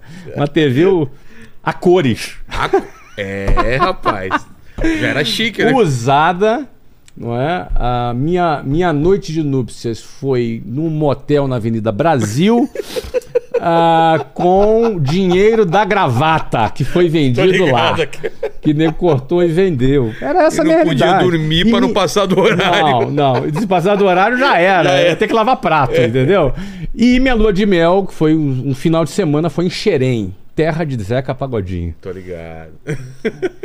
que Então, maravilha. Foi, é, Que um dos legal. passeios que a gente fez foi passeio de burro. É Tinha mesmo? um burrinho lá que a gente passeava lá. Passeio de burro. Mas olha só, olha quanta memória aqui. Quanta memória boa, né, cara? E aí a gente começou a nossa vida. Mas vou te dizer um negócio. O dia que eu casei, ah, a gente concretizou um sonho que a gente tinha. Mas, cara, eu fiquei com uma gana, uma força, uma vontade redobrada para fazer as coisas. Então, o ano de 1993, que foi o ano seguinte que a gente casou, eu comecei voando. Eu já era eu era um gerente sênior já. Ahm, já liderava um grupo razoável de, de- na minha equipe. E até julho de 93 eu cheguei ao cargo de dire- diretor, que era um cargo muito desejado lá na, nessa empresa. Eu cheguei a um cargo de diretor, eu tinha 21 anos. Pô, Eu fui muito precoce, fui 20. muito rápido, não é? Luciana começou a trabalhar como estagiária na área administrativa dessa mesma empresa? dessa mesma empresa. E quando eu cheguei a diretor, recebi uma proposta de abrir uma filial dessa empresa num outro país. Não era franquia ainda, era não, filial não, mesmo. era filial, eram, eles tinham mais 20 escolas, mais ou menos, Tá. E recebi uma proposta de ir para um, para um outro país e abrir, Qual país? abrir, é um país top, bacana, Venezuela, Opa! mas era top mesmo, tá? É mesmo? Naquela Opa. época era? 1993 era muito top. E aí? Era um país super rico. O Hugo Chávez estava preso. Caramba. Teve uma tentativa de, de golpe armado em Caracas. Ele foi preso. O país era a maior reserva de petróleo do Claro. mundo. Não é? Ah, muita gente ia para Venezuela para uma oportunidade melhor. Eu fui para lá para abrir uma filial da empresa. A empresa estava abrindo uma filial na Venezuela. E eu fui para lá com uma perspectiva de, disso. de abrir, de abrir a empresa. Para mim foi excelente, porque nessa empresa, nessa experiência, eu pude abrir uma escola do zero. E saber como funcionava isso. E eu cuidei de todos os setores, porque eu cuidava só de vendas. Lá, eu cuidei de todos os setores, da administração, da operação, atendimento a cliente, eh, parte acadêmica e, e a parte de comercial. Eu não falava inglês, embora não fosse, eh, eu não fosse, eu não era Professor, professor, de é. inglês, não é? mas era o diretor, era a pessoa que cuidava da implantação. Então tinha um bom diretor acadêmico, Tinha que contratar professores lá, fazer essa professores, seleção. exatamente. A parte técnica era feita pela, por esse coordenador acadêmico e eu cuidava da, do RH como um todo, Entendi. né, da contratação, gestão do negócio. Para mim foi muito interessante, porque aí eu comecei a olhar o negócio como um todo. E de dentro, né? E de, de dentro e não só por vendas, né? É. Foi bom. Ah, Deu certo? é, deu bastante certo. Menos do que eu esperava. É. Tive alguns contratempos lá, inclusive fui roubado, tive, fui Você assaltado. ou a unidade? A unidade, Nossa. eu, meu carro, foi um. Sério? É, cara, muito roubo. Mas tipo, sequestro, essas coisas? Não, não foi sequestro, Tá. mas a gente ficou com medo de sequestro. Pô, Porque os caras entraram, roubaram, ó, no mesmo, ó, num dia roubaram meu carro dentro do, do meu prédio, não do, do- do- da escola, onde você morava. onde eu morava, dentro Ah. do prédio, e no dia seguinte roubaram a escola. Devia estar ligado. E entraram com chave, e entraram com chave no meu prédio também. Ah, entendi. E eu falei, cara, qual o próximo lugar que vão entrar? No meu apartamento. Claro. Aí eu fiquei, foi um terrorzão aí, entendeu? Mas, é, cara, foi uma experiência louca, né? Nesse contexto todo, eu trabalhei e a empresa foi bem. A empresa, Você fica quanto tempo lá? eu fiquei lá quase sete meses. Nesses sete meses que eu fiquei, a empresa, do ponto de vista empresarial, o que eu comecei lá, nunca teve um aporte financeiro do- dos sócios, Não nunca precisou. precisou. A gente conseguiu se pagar, gerar lucro. Duas vezes que ele foi lá, ainda fez distribuição de lucro, ou seja, foi uma foi abaixo do que eu esperava, mas do ponto de vista de empreender, eu tive Funcionou. uma chance de empreender com dinheiro de Dos terceiros. outros. É, que é, melhor, é o melhor cenário, né? Exatamente. E eu não tinha ideia o quanto isso seria importante para mim no futuro, quando aconteceu tudo isso. Sete meses depois eu fui chamado de volta para o Brasil. Voltei para o Brasil em 1994. Foi um ano sensacional. Eu já estava com 22 anos. Foi um ano que eu voei.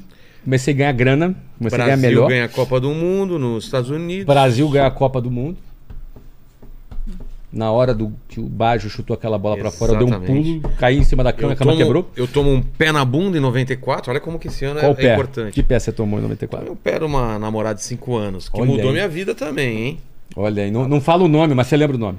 Lembro. Tá bom. Claro. Sou, Todas sou as- amigo dela hoje. Tô- tá bom, Eu, tá tudo bom. Que, eu, que eu conquistei, eu devo a ela, porque eu queria ser Opa. tão foda que tudo que eu fazia era pra provar que eu era bom. Olha e aí. depois que eu consegui um monte de coisa, eu falei, por que, que eu tô fazendo? Você vê que mulher faz a cabeça do homem? Você vê? Pro, pro bem ou pro mal, entendeu? Olha aí. Mas foi a mudança aí, meu. 94. Então, e, e a economia do Brasil tava bom, boa em 94? real? Ah, plano real. Então, era o URV. Aquele, exatamente, para você, tinha aquela tabelinha. Exatamente. Foi o início da A gente mudança. tinha acabado de passar do plano Collor, que congelou É. a poupança, confiscou dinheiro. Eu fui treinado nisso, né? Você perdeu dinheiro nisso ou não? Cara, eu eu não tinha dinheiro nenhum. Ah, eu, não então- tinha, eu não tinha esse problema, eu não perdi nenhum dinheiro no plano Nossa, eu não, me estressei. Não me estressei, era duro Foi pra caramba. confiscada a poupança. Que poupança? Nada, cara, nada. Era A gente duraço. se matou na época. Teve muita gente que tinha vendido apartamento, colocou o dinheiro pra comprar outro, aí não pode mais. Então, mas 94, eu tava com 22 anos. Ainda nessa empresa? Nessa empresa, ganhava é, equivalente a 7 mil dólares por mês hoje. Tá. Agora, olha que interessante, eu tinha 22 anos. Até Venezuela, eu trabalhei, viajei, fui para. Venezuela, comprei um carro, juntei tudo, comprei um carro, fui roubado. Ou seja, quando eu volto pro Brasil, eu volto no zero a zero, cara. É. O que eu tinha juntado era um dinheiro de um carro, que era um carro zero que a gente tinha comprado lá na Venezuela, e foi roubado e o seguro não nos pagou. Não? Não, tomei, fui roubado duas vezes. Pelo ladrão E pelo seguro. seguro. Entendeu? E aí o que acontece? Eu volto pro Brasil liso em 94. Zero a zero, sem herança, morando com a Luciana, Você na periferia. Pra outro lugar ou pro mesmo lugar que você morava? Eu volto pro mesmo lugar, porque eu não conseguia alugar, cara. Conseguia alugar, ainda não conseguia alugar. Mas Tá. começa a ganhar grana. Tá. Começa a ganhar bem. Nesse ano de 94, duas coisas legais aconteceram. Primeiro, comecei a ganhar bem. Segundo, em maio desse ano, um gerente que era da minha equipe, eu era diretor e tinha ali uns 20 gerentes debaixo de mim. Um desses gerentes chegou para mim e falou assim: Cara, meu pai tem um apartamento em Botafogo. E tu não quer alugar, não? Tá vago? Tá vago. Falei, cara, deixa eu dar uma olhadinha lá. Aí fui ver o apartamento, cara, do lado do metrô, Pô. vista para praia de Botafogo, Nossa. bonita. Cinco minutos do metrô até o Rio, até o centro. Preço bom? Porra, preço que eu podia pagar, bom pra caramba, e fechei com ele. Aí, pô, Aí sim. era um cara conhecido. Aluguei o apartamento. Pô, aí a vida. Comecei a experimentar o que eu não tinha experimentado. Sobrar tempo. Sobrar tempo. Eu tinha quatro, eu gastava quatro horas de trânsito. Agora eu gastava cinco minutos para ir, sete minutos no máximo, e cinco, sete minutos para voltar. Rapidinho. De metrô, rapidinho. Metrô no Rio de Janeiro com ar condicionado, bacana, Pô. bacana. Então assim começou, isso começou a acontecer. E a segunda coisa é que eu comecei a ganhar bem. Aí comecei a comprar um carro bacana. Aí, pô, ali começou. Então, agora que começou e agora que a coisa começou a acontecer, meus pais tranquilos, bom, agora o Flávio aquietou. Agora o Flávio aquietou, agora ele tá casado, agora começou a ganhar dinheiro, voltou da Venezuela. Agora que as coisas vão começar a andar, aí eu resolvi pedir demissão. Por quê? Cê- cê- cara, você atrapalha todo o plano, cara. Ca- A história vai caminhando pra um final bom, você vai lá e desiste das coisas Exatamente. e vai pra outro caminho. E aí? Aí eu pedi Mas você não demissão. tinha nada na, na mão? Quando eu pedi demissão, eu não tinha nada na mão, mas tinha um plano. Mas, poxa que, que acontece, cara? Tinha, tinha dinheiro guardado? Não, muito pouquinho. Tá errado isso. Muito pouquinho. Muito pouquinho. E tua mulher falou o quê? Ela tava Não, com mas você. minha mulher falou, nós, nós tomamos decisão junto, cara. Os loucos são os dois aqui, cara. É, pra se juntar tem que isso? ser louco também. Imagina. Cara, O ponto é o seguinte, cara, ó, eu tava super bem, tava liderando, tava em alta, Mas não tava feliz? tava feliz, gostava da empresa. Meu relacionamento com os donos das empresas era maravilhoso. Dois caras bacanas, o Mário e o Juarez, caras maravilhosos. É, quando tem coisa que tu vê na vida que tu não desvê mais. É. Quando eu fui para Venezuela, eu comecei a liderar a empresa inteira. Quando eu volto para o Rio de Janeiro e assumo de novo lá a minha posição, eu já não conseguia olhar só para vendas. Agora eu olhava para o todo. Entendi. E cheguei à conclusão, na minha análise, análise juvenil de 22 anos, que tinha alguns, algumas inconsistências na operação Que dava pra melhorar. que dava para melhorar Entendi. que eu achava que se melhorasse a empresa tinha ia, ia alcançar um resultado mais interessante. E, e quando eu apresentei essas essas Ideias. essas ideias eh, foram bem recebidas, mas não eram eh, não era prioridade da empresa mudar, porque às vezes o empresário está dando certo ele não quer mudar. Claro. Tá dando certo. Por outro lado, quando a gente entende que a dinâmica de mercado, às vezes a hora de mudar é quando tá dando certo. Porque É. quando começa a dar errado, Esse papo de time ganhando não se mexe. você não bota é o Messi para jogar. É. Você bota o Messi para jogar. Então, no final das contas, eu percebi naquele momento que a visão da empresa era uma e que minha visão era outra. No, no primeiro momento que eu percebi isso, eu, não, beleza, vamos tocar. Mas começou a passar o tempo, começou a me incomodar um pouco essa, essa não- diferença. Pelo fato de você ter morado na Venezuela, você não teve esse, essa sensação de que eu quero empreender ainda? Não, Não? Não você era. achava que não era pra você? Não era ainda, eu não tinha esse pensamento. Eu tinha o seguinte, eu, eu, eu achava que devia ser por um outro caminho. Entendi. E a empresa não via da mesma maneira, era direito Mas era deles, muito isso. agressivo a tua mudança? Não, era, era, era, tinha alguns conceitos diferentes, Ah, é? né? Ah. E alguns conceitos que são pequenos aqui se tornam discrepantes ao longo do tempo. Entendi. O ponto é que eu não comecei a não acreditar que naquele caminho se chegaria aonde eu gostaria de chegar. E mais do que isso, na minha consciência eu comecei a me sentir com um certo conflito ético. Porque se eu não acreditava, É. como é que eu ia vender para minha equipe? Exatamente. Como é que eu ia vender para os meus clientes?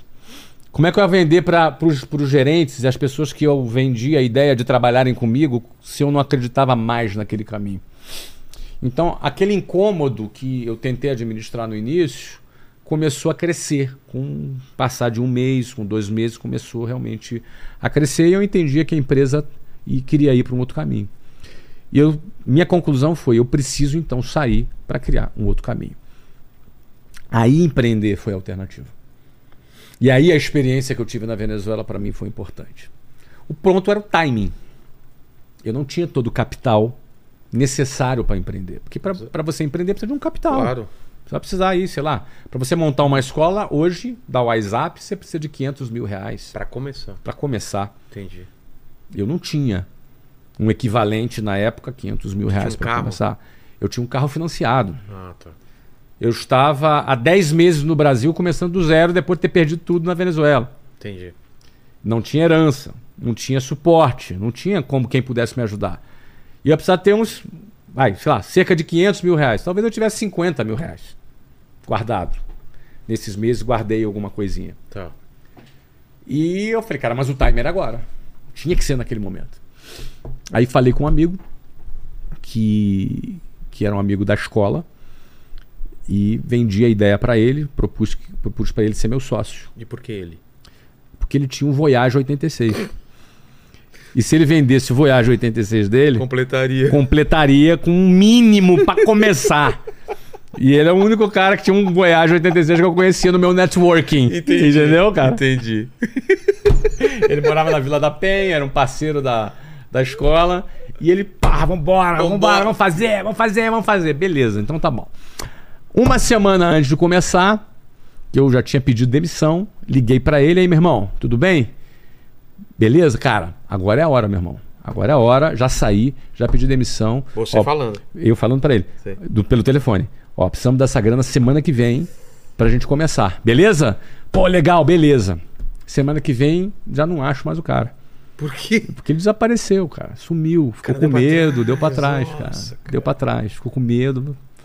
Ficou com medo e não quis ser meu sócio. E aí? Entendeu? Não quis, não quis colocar o Voyage 86 dele em risco. E do você projeto não conhecia ninguém mais que tinha um E aí eu não conhecia ninguém. E aí eu, eu, eu, eu já ganhava bem, tava ganhando bem. Tinha um bom relacionamento com a gerente do banco, Alda, querida. Beijo pra Alda. Ah, e aí ela, a gente conseguiu convencê-la a aumentar o meu limite do cheque especial e aumentar o limite do cheque especial da Luciana. E 10 mil no meu cheque, 10 mil no cheque da Luciana. 20 pau. 20 mil reais, que era equivalente hoje a 100 mil reais não é? A um juro bem amigável de 12% ao mês. Que coisa linda. Super amigável. Total. né? E a gente caiu dentro, caiu dentro em cima. Esse dinheiro dava para fazer uma reforminha inicial, um setup inicial bem de leve e só. Imóveis. Imóveis. Nos móveis, Ah, assim, tá. aqueles móveis. Preparamos duas salas de aula só nesse primeiro momento. Pegamos um imóvel de 437 metros quadrados. Qual localização? na- no centro do Rio de Janeiro, Avenida Rio Branco, é, Alfândega com Rio Branco. Você fez algum estudo? Era, era, o- era o lugar que eu, que, que eu trabalhava, no Ah, centro do tá. Rio de Então Janeiro. Você conhecia lá. Então conhecia bem já o centro do Rio de Janeiro. Ah, Inauguramos a escola. Cara, para alugar esse imóvel, uma, É, então. um capítulo à parte. Tá, também aquele trampo. Aquele de trampo de fiador. convencer e levar não 400 vezes até conseguir esses, entendeu? Ah, bom, cara, inauguramos dia 3 de abril Você de 1995. Teve que abrir empresa. Sim, abrir minha empresa, Todo aquela coisa esquema, toda. é. Aquela coisa toda. Cara, a grana dava para fazer esse setup inicial. Mês que vem eu tinha já 20 funcionários. A gente inaugurou com 20 Não. funcionários. In- Inaugurou com 20 funcionários. Mas precisava de tanto? Cara, é porque é o seguinte: eu tinha dois professores e um coordenador de ensino. Precisava. Tá, três. Tá? Precisava de um atendimento a cliente que tinha um- uma pessoa que trabalhava de, de TI, que a gente chamava de CPD na Tá, época. é. Cinco. Tinha duas recepcionistas, porque tinha que ter Pra- duas é, pra recepcionistas. causa do horário, turno. é. Tá? Sete. Tinha que ter duas auxiliares de limpeza. Claro. Nove. Cara. Na administração, você tinha que ter. Tinha é, a, a auxiliar administrativa, tinha um office boy e tinha mais uma pessoa que fazia cobrança. Sei. De Mas- cara você já contratou todo mundo. Que tinha, a gente, Putz. meu irmão, ou começava grande ou não começava. Mas eu se não tinha, entrasse tinha, dinheiro? Eu tinha oito, eu quebrava.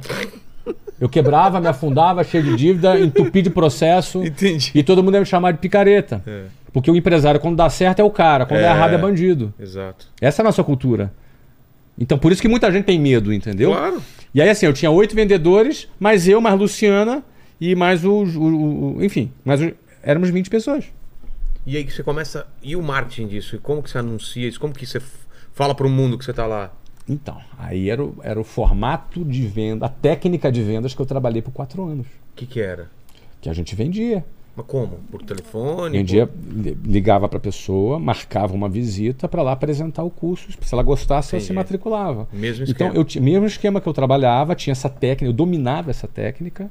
Dominava, eu não só dominava vender, como dominava liderar time de vendas. Entendi. Ou seja, quando você lidera time de vendas, sabe liderar time de vendas e sabe vender, domina aquele produto, cara, tu traz dinheiro do mercado. Claro. O dinheiro mais barato que tem é do cliente. Não é o do banco, não é o do sócio, do investidor. O dinheiro que o cliente vem e compra teu produto. Esse é o dinheiro mais barato que você tem. Então nós inauguramos, nós abrimos no dia 3 de abril de 1995 com 80 matrículas feitas. 80 alunos pagaram a sua matrícula e assim, o dinheiro da matrícula já entrava, já ia direto para poder pagar a Então, conta. mas esses 80, eh, 80 matrículas, ele só pagava. Eu não, eu não fechava o mês. Não, a gente começou o, o- o dia zero Sei. com 80 alunos matriculados. Ou seja, durante a obra, durante a, a reforma, Já tava. a gente estava vendendo. Entendi. A gente levava aluno lá, no meio da obra, e falava: Ó, aqui, vai- aqui- aqui vai ser uma sala de aula, aqui vai ser. Isso aqui é poder de convencimento, né? Cara, mas na nossa cabeça, a gente estava vivendo um sonho. Entendi. Na nossa cabeça, a gente não estava na tentativa, entendeu? Ia rolar. A gente estava fazendo. Agora, é, é aquela história, não é positivismo barato, que eu detesto positivismo barato. Eu estou falando de, de trabalho. Claro, de, Então, por exemplo- experiência que você já tinha. Eu vendia 600 matrículas por mês nos com a minha equipe, Entendi. na empresa que eu trabalhava. Para eu dar certo, eu precisava vender 100. Então, por mais que parecesse louco, para quem olha de fora, pô, o cara pegou dinheiro do cheque especial. Não, mas você já- já tinha. Para mim não era, eu, já, tinha, eu já dominava esse Você não troço. caiu de paraquedas num, num negócio que Uhum. não. Tinha não- quatro anos de experiência. Então. Porque o que acontece? Você, quando vai começar um negócio, ou tu tem muito capital e pouco know-how. Se tiver pouco know-how e muito capital, funciona. Dá, dá pra você dar uma patinada. Que você vai bancando, É. vai aportando até você crescer, ter uma curva de aprendizagem. Ou tu tem muito Know-how. know-how e pouco capital, que era o meu caso. Também dá certo. Entendi. Porque você traz capital através da, da venda. Agora, pouco know-how e pouco capital, tu vai quebrar. Esquece. É. Esquece. 80% das empresas quebram antes de completarem os seus primeiros 10 anos de existência. Justamente eu atribuo a isso o fato do cara não ter nem capital suficiente, morre sem, sem fluxo de caixa, mas também o cara não tem know-how. É. E aí o cara morre na praia. Você entendeu? Entendi. O cara morre na praia. O que, que você tá procurando aí? Tô procurando uma foto, cara. Cara, meu. Um, um dia alguém vai me ensinar a organizar esse troço aqui, cara. Ô, ô, Lene, enquanto ele tá procurando, separa uma pergunta que também é o tempo de eu fazer um xixizinho aí. Manda uma Xixizinho, manda Boa. pergunta pra mim. Ó, Meu irmão, eu vou acabar com o teu programa aqui durante seu xixi, hein, cara? O pessoal da PH Solar mandou aqui, ó. Apenas agradecer ao Flávio pela sua história e tudo que ele é, tudo que você ajuda a, a- a nós, né, empreendedores. Muito, muito, muito, muito obrigado. Deus abençoe. E aí ele mandou uma segunda pergunta, é, falando aqui o seguinte. é, ele faz a propaganda dele, né? Nós da PH Solar trabalhamos com sistemas fotovoltaicos e temos uma pergunta para o Flávio. Para você, o que um gestor não pode deixar de fazer? PH Solar, é isso aí? É, PH Solar. Galera da PH Solar mandando ver, arrebentando. Muito sucesso em 2023 para a galera toda, todo o time da PH Solar. Um prazer res- responder aqui a pergunta de vocês. Cara, ah, eu dividiria a gestão em duas partes: gestão de vendas e gestão de pessoas barra financeira. É, a formatação ideal, na minha opinião, de um negócio é você ter um dos sócios sendo um sócio de vendas e um dos sócios cuidando da gestão do- financeira e da operação. Pela minha experiência de gerir franquias, principalmente, esse é o modelo que eu mais vi dando certo. O modelo que eu não recomendo é aquele modelo que o cara fala assim: não, aqui na empresa todo mundo faz de tudo. Ah, aqui todo mundo é pau para toda obra. Geralmente, empresa que todo mundo faz tudo, ninguém assume responsabilidade por nada. Então, assim, é muito importante o cara que cuida de vendas, ele assuma a responsabilidade pelas vendas. O cara que cuida da operação e clientes, ele assume a responsabilidade sobre clientes. E assim sucessivamente. Então, todo mundo faz tudo, não Senão é você alguma não coisa que eu recomendo. Você não né? consegue medir, pô. É. Todo mundo tem que ser medido por isso, tem que ser medido pela, pelo seu resultado. Então, o que não pode faltar para um gestor é a, capac- é a capacidade dele entender qual é a responsabilidade dele, quais são as metas que ele tem para bater e o modelo de prestação de contas dessas metas entre os sócios, porque cada sócio deve prestar conta da sua área. Entendi. Uma pergunta do, Era sobre gestão, né? da turma. Isso, isso. É, é, posso continuar com as Pode. perguntas? Ó, é, deixa eu pegar aqui, é o seguinte, ó. Tem uma pergunta da Poxa Lulu. Ela fala assim o seguinte, Flávio, nunca vou esquecer o dia que você me chamou de metralhadora de ideias, lá no Vende C Clube. Gratidão, você muda a minha vida todos os dias. Espero fazer você ainda ouvir muito sobre mim. Aí é um uma comentário aí da, da Poxa Lulu. E aí, é, o Anselmo. Beijão, beijão, poxa, Lulu. O Anselmo, meu xará aqui, o Anselmo Júnior. Anselmo, não é você não, Anselmo? Então, Anselmo, confessa aí, Anselmo. até assustei. confessa aí, cara. O nosso Lene, pra quem não sabe, chama Anselmo, Anselmo, né? é. A próxima vez você fala assim: não, um primo meu me É. pediu pra perguntar aqui. Aí ele fala aqui o seguinte: pior que é Anselmo Júnior, né? Eu não sei se eu tenho filho por aí. Vou Vai saber. Vai saber, né? Ele fala aqui, ó. Pergunta a ele se o feijão é por baixo ou por cima do arroz. Isso é claro, isso é lógico. É por cima do arroz. Ah, óbvio. Não é? Isso Olha- não tem discussão. Isso aí é uma questão de caráter. Exato. Número um. Uma questão filosófica. Alguém tem que estudar a obra primeiro a- de Aristóteles para depois entender o porquê que o feijão deve ser em cima do arroz. Exato. Como sempre. Não faz Não, sentido, cara. né? Agora na boa.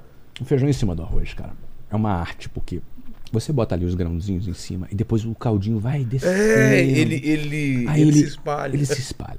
Agora, quando você bota o feijão primeiro, No aí prato, tudo, ele a fica sopa. Pô, cara. Aí o arroz cai e, Pelo amor de cai Deus, desigual, né? Pelo amor de Dá Deus. pra Agora, você ainda fazer o desenho claro, do arroz, né? O pior, sabe o que é? É o cara que põe o feijão do lado. Esse É. esse é um cara indeciso. Exatamente. Eu não tinha pensado nisso, é a É um pior cara coisa. indeciso. É um cara indeciso. É um cara em cima do muro, entendeu? Ah, cara. Pelo amor de Deus, cara. Você achou, Flávio? O Cara, não procurando? achei. Ele Mas o que, que a- tava procurando mesmo? uma foto lá da, quando Não, tava na obra. Tranquilo. É uma foto clássica. Mas essa não, eu, tenho, empresa- eu tenho essa foto no Instagram, cara. Tá aqui, ó. Achou? Ah, Tá aqui, ó. Mas essa, essa empresa, qual Aqui, o ó. nome que você dá pra essa empresa no começo? Ah, o que que é isso aqui? No chão aqui? ó? No chão, cara. No papel. gente tava em obra, cara. essa, essa, essa foto tava lá no- marcada no meu Instagram. Olha que legal. Tá no PIN lá. E o que que acontece? Já era o WhatsApp, então? Não. Não? A gente não era WhatsApp, cara. O que que era? A gente era Winners. Que aí vocês descobriram que tinha outra empresa com o mesmo descobriu nome. que tinha outra empresa Você não foi nome. fazer registro na Eu UNPI? nem sabia que isso existia, cara. Eu achava que o- você fazer registro na junta comercial era o suficiente. Entendi. Cara, empreendedor novato. É. Achava que era suficiente. Registrei, winners e tal. Duas semanas depois recebi uma notificação. E aí fomos Pare, tentar. pare de usar. Fomos tentar conversar para negociar. Claro que não tem Claro que não negociação, tem, não né? tem, É. como. Ah, e aí a gente voltou. E eu achava meio brega, Winners eu acho meio brega até. Mas o que, que vocês tinham feito já com o nome? Cara, o pro- Placa. O, problema é o seguinte: tinha a placa. Tá. Segundo é o seguinte, o material didático que a gente tinha impresso. Putz. Puta, tu imagina a gente tudo duro, vendendo almoço para comprar Claro. janta. Tudo e o winners. material, todas as. Tinha winners na capa e todas as páginas tinham W. Estilizado que era louco. Quando a gente chegou à conclusão, cara, vamos brigar? Vamos brigar? Não vamos? Não, não vamos brigar. Cara, estamos no início da empresa, duas semanas. E vai brigar e vai perder no final. E vai perder. É. Pô, vamos fazer o seguinte, vamos começar direito, vamos trocar. Aí eu chamei os funcionários, eram 20, e fizemos um concurso. Olha, assim, ó, primeiro eu contei a história, gente. A gente vai precisar trocar a marca. Putz, eu, eu- todo mundo apegado com a marca. É. Porque marca é um negócio Claro. que você se apega. Mas é o seguinte, tem que ser com W. Porque eu aproveitava aquelas páginas. tinha que ser com W. O mesmo W tinha que usar. Não era numerologia, Não, não, nada. não, não, Era tinha só que ser com dado. Era só economia de papel Economia de mesmo. papel, pô. A gente não tinha grana, pô. E aí só trocaria as, pá- as, pá- as páginas, as páginas, não, as capas, né? Eu tô curioso é do, de- das sugestões com W que Cara, chegaram. vieram cinco finalistas e das cinco, quatro já existiam. Você lembra quais? Wizard, É, Weezer. Wisdom, que já existia Já- há é muito verdade. tempo. Works, que já existia. Eu não- é, que é uma rede bem, bem pequena. Pegava o nome e fazia aquela pesquisa Ah, no... e- aí a gente fazia, mandava fazer pesquisa É. no NPI. E aí, qual a única que sobrou? WhatsApp, que era a que eu menos gostava. Menos gostava, cara. Tinha uma pasta de dente chamada Close Up. É você lembra. verdade. WhatsApp Close e eu Up. falei, cara, isso tá esquisito. Mas tudo bem, a única que dei vai essa mesmo. Cara, eu amo a marca WhatsApp, é super cool. É. WhatsApp é super legal. Mas a WhatsApp surgiu E assim. tinha uma revista de banca chamada Speak, Up, Speak? Up também, exatamente. é. Verdade. Então o WhatsApp foi legal. Foi, a gente tá super feliz, uma marca super legal. Conseguimos, Mas foi... conseguimos o domínio WhatsApp.com, que a gente Pô. comprou. Super bacana, a gente tá super Não feliz. tinha nem lá fora de escola com esse nome? Não, Pô, que foi sorte. super legal. é. E aí aproveitaram do W. Aproveitamos o W, meu irmão. Não- ó, às vezes a pessoa pe- fez uma pesquisa Não, não, da não. marca. Meu irmão, era perrengue. a pesquisa era perrengue, senão a gente quebrava. E aí foi o WhatsApp e foi. Pô, que bom. Mas aí... E, e- e daí? Um- Uma, duas salas, 80 matrículas... Cara, aí foi meteórico, meu irmão. Foi rápido Aí mesmo? foi meteórico, cara. Aí, aí a gente, é, no primeiro ano, botou Você mais... pagou em quanto tempo o empréstimo? É complicado, porque eu peguei mais empréstimo. Ah, você precisou né? ir É, Não, porque a gente ia ampliando. pagando, ia pagando, ia Tá. pegando. A gente nunca passou dos 20, mas... Tá. O ponto é o seguinte. A gente foi meteórico. A gente botou mais de 1.200 alunos no primeiro ano. Eu comecei a ganhar dinheiro Mas mais do que caramba. as duas salas. Aí tinha mais... Mais, Ah, depois a tá. gente foi montando mais sala. Não é? Tinha 437 metros quadrados. Era um andar inteiro. cara. Tu viu porque que a gente pegou o andar inteiro? Ah. Exato, exato. Porque a gente já estava pensando Na na, expansão, na né? expansão. Então, assim, é, podia dar errado. Só que a gente bombou, botou mais de 1.200 alunos. Ganhávamos, assim, faturávamos, assim, ah, deixa eu pegar aqui, dar uma média de faturamento. É 1.200, é, uns 120 mil dólares por mês. Tá. Isso dava uns 600 mil reais de receita por mês para uma escola. É coisa pra caramba, cara. Pô. Naquela época, nossa. Então faturamos mais de 7 milhões no primeiro ano, margem mais de 40%. E o que, que você estava fazendo com o dinheiro que estava vindo? Reinvestindo? Reinvestindo. Porque o que, que, que acontece? Oito meses depois, eu abri a segunda filial. E abri a Onde? segunda em São Paulo. A, a- a segunda filial lá. Não, a primeira filial. Desculpa. A, Era prime- a centro. primeira foi no centro do Rio. É. A segunda foi em São Paulo. Ah, já em São Paulo? Abri em São Paulo. Abri na Avenida Paulista. Mas você conhecia alguma coisa aqui? Por que, não, por que não crescer no Rio, por exemplo, e depois... A gente também queria crescer no Rio, Ah, é? mas a gente já abriu São Paulo. A gente pegou um andar inteiro na Avenida Paulista, Porra, na Paulista já? pegamos um andar inteiro na Paulista e esse andar foi incrível. Porque imagina o seguinte, tinha um parceiro que foi que trabalhou aqui em São Paulo, Gerson. A gente saía para poder procurar imóvel. E, cara, tomamos muito não. Uns 20 não. Cara, eu tinha 23 anos, cara. Ah, tá. Eu não era botava... um carioca É. Um carioca que abriu uma escola no Rio de Janeiro, que tinha 1.200 alunos. Quer meter as caras em São que Paulo. queria meter esse cara em São Paulo, não tinha fiador, não tinha nada, cara. E aí é não, não, não. Eu lembro um dia eu tava chateado, eu tava meio pra, pra baixo, eu e o Gerson caminhando ali na, na Avenida Paulista. A gente tinha acabado de receber um não de um imóvel maravilhoso na Onde? Paulista, na Paulista, Na Paulista mesmo? maravilhoso, maravilhoso, um andar maravilhoso, é, top. E o cara da imobiliária tinha acabado de ligar pra gente, olha, não vai dar, obrigado. E a gente tava mal. E esse dia eu tava mal vestido, porque era um dia que eu tava só andando pra olhar, pra marcar as reuniões, então eu não tava nem bem vestido. Aí a gente passou num prédio em frente à Gazeta. Sei. Sabe um prédio que vai diminuindo assim? Sim. Então esse prédio super bonito. A gente entrou nesse prédio, tem algum andar vago, Ah, tem um quarto andar. E como é que a gente faz? Tem como dar uma olhadinha? Não, o, o- o representante proprietário tá aí, trabalha lá no último andar. Quer falar com ele? Quero. Fomos lá falar com o cara. O nome do cara é Elvio. Administrador do prédio. De um único proprietário. Você tem pro Elvio, Elvio é o seguinte. Sou do Rio de Janeiro, tem uma escola assim, assada, assim, assada. Pá, pá, pá, pá. Vendi a ideia pra ele, cara. Um moleque de 23 anos, cara. Cara, e aqui tá perfeito pra gente. Tem como pagar. Meu irmão, o cara sair da conversa com a chave do imóvel. O cara, chave do o imóvel. cara acreditou. O cara acreditou. O cara aceitou um fiadorzinho, um mequetrefe que a gente tinha. O cara comprou a ideia. Se eu tô falando aqui, um beijo pro Elvio. O cara comprou a ideia. Nós montamos uma escola no quarto andar daquele prédio da Avenida Paulista. Localização. Localização absurda. absurda. E lembrando que na época não existia Faria Lima. É verdade. Ou seja, Lá era o lugar. Lá era Faria Lima. Lá era, É. lá era é a Paulista que é hoje, mais, Mais- fa- o que é a Faria Lima hoje. Exato. Era o endereço mais caro do Brasil. A gente. IPTU caríssimo. A gente entupiu de aluno aquilo ali. Entupiu, entupiu de Fácil aluno. acesso. Que A gente faturava 500 mil dólares por mês. Quantas salas tinham? Cara, dava para ter umas 20 salas já. Ah, é? É. A gente faturava 500 mil dólares por mês. A gente faturava 6 milhões de dólares, equivalente a 30 milhões de reais por mês, em uma escola. Aquela escola financiou a expansão da WhatsApp. Eu abri entre 95, 96, 97, 98, ou seja, nos próximos três anos, entre 95 e 98, nós abrimos 24 escolas. É uma escola inaugurada a cada 45 dias. É uma escola inaugurada a cada 45 dias. E todas essas escolas, eu vou te dizer aqui que das 24, eram oito no Rio. E onde eu morava. Sei. E 16 nas principais capitais do Brasil. Então você tinha Maceió, Salvador, Mas qual que, Goiânia. era, qual que era a tua ideia no começo? É- Era uma coisa mais barata? Era um método? O que que vendia o- o- a, a escola no começo? Qual que era o diferencial? A pegada da WhatsApp foi o seguinte.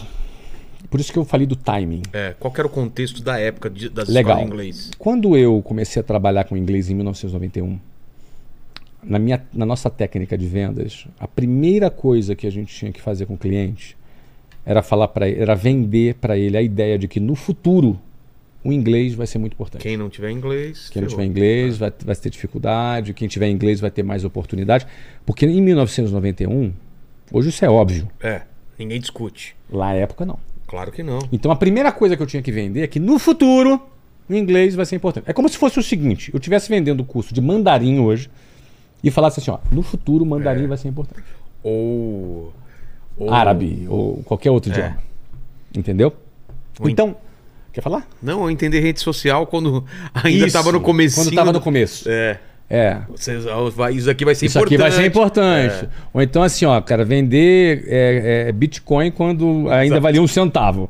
Tá. Ó, no futuro. Então, então um- um- é, tá, quebrar essa Isso- barreira isso do, em do 91, que, que você 91. precisa do... do- Isso. Quando chegou em 95, quando eu abri, o que, que eu notei? Qual foi, a, a- a- qual foi o, o conceito da criação da WhatsApp? Foi o seguinte: quando em 1994 começou o plano real, foi também a época que começou a abertura do mercado para empresas internacionais e quebra de alguns monopólios. Entendi. Dois deles, telecomunicações e petróleo. É.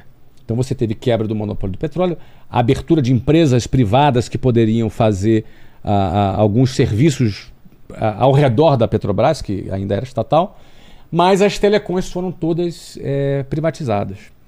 Tu vai lembrar que você comprou linha telefônica por 3.500 dólares. Era um carro, era um Era um presente, carro. presente de casamento, aquelas coisas, passava de pai para filho. Você declarava no imposto de renda. E fila, né? E fila. Além disso, ainda fila. Então, assim, a nova geração não tem ideia do que seja isso. Seria o quê? Um, um telefone fixo custava, custando o quê? 50 pau hoje É, em dia? é, não, menos um pouquinho, uns 20 mil reais. 20 mil, tá. Você, você imagina você que você vai é, botar um telefone na tua casa, tem que pagar 20 mil para você ter o direito de ter uma linha E telefônica ainda na sua esperar. E ainda esperar. fila, né? O que, que acontece? Quando, privatiz... Quando, um as... mais. quando as empresas de telecom foram privatizadas, aí a gente pode reclamar. Ah, não tem problema de atendimento. Pode reclamar do que você quiser hoje das empresas Mas de não dá telecom. pra comparar o Mas não dá pra cenário. comparar. É. Naquela época, quando elas entraram, o que custava 20 mil reais para você ter direito a us- a usar um celular? Você tem um celular, você precisa pagar 20 mil reais e depois comprar um aparelho. Era mais caro que o aparelho. Passou a ser zero. É. Hoje qualquer um é o que é hoje. Exato. Só que nessa época, quando as empresas internacionais entraram no Brasil, tanto as de telecom quanto as de petróleo, da noite para o dia, o teu chefe poderia se tornar um gringo. Era um gringo entrando. Então a entrada de fluxo de capital estrangeiro no Brasil foi enorme. A entrada de empresas internacionais foi grande. Naquele momento foi quando eu percebi o seguinte: o inglês agora vai deixar de ser uma coisa do futuro para ser uma coisa do presente. Então, o inglês sai de um status de recomendável para ser uma necessidade. Uma necessidade. É. Então, nesse agora, qual era o público? Todas as escolas de inglês trabalhavam para criança e adolescente. Todas. Cursinho de inglês, você pensava criança e adolescente. Adulto esquece, já foi Adulto- seu tempo. Adulto já era. É. Só que, no mercado de trabalho, um cara entre 20 e 40 anos de idade, esse era o cara que precisava de inglês. E ele não tinha curso de inglês para adulto no mercado, porque os cursos eram para criança. Entendi. Então a WhatsApp ela nasceu para atender os profissionais que estavam no mercado de trabalho e que precisavam Perfeito, falar inglês. perfeito. Então a gente pegou este público desde o primeiro dia. Então a gente explodiu. Pô, A gente estourou. A gente tinha uma técnica de venda tinha uma excelente, demanda tinha uma demanda gigante. ó. total, esperando só. E a gente bombou. Então, por isso a gente abriu 24 escolas no nos primeiros. é, então, ou seja, no- em três anos eu tinha 26 anos de idade, Luciano tinha 23, tínhamos mil funcionários já, e devíamos faturar aí uns, uns 15. é, cara, tudo isso. Mas todo.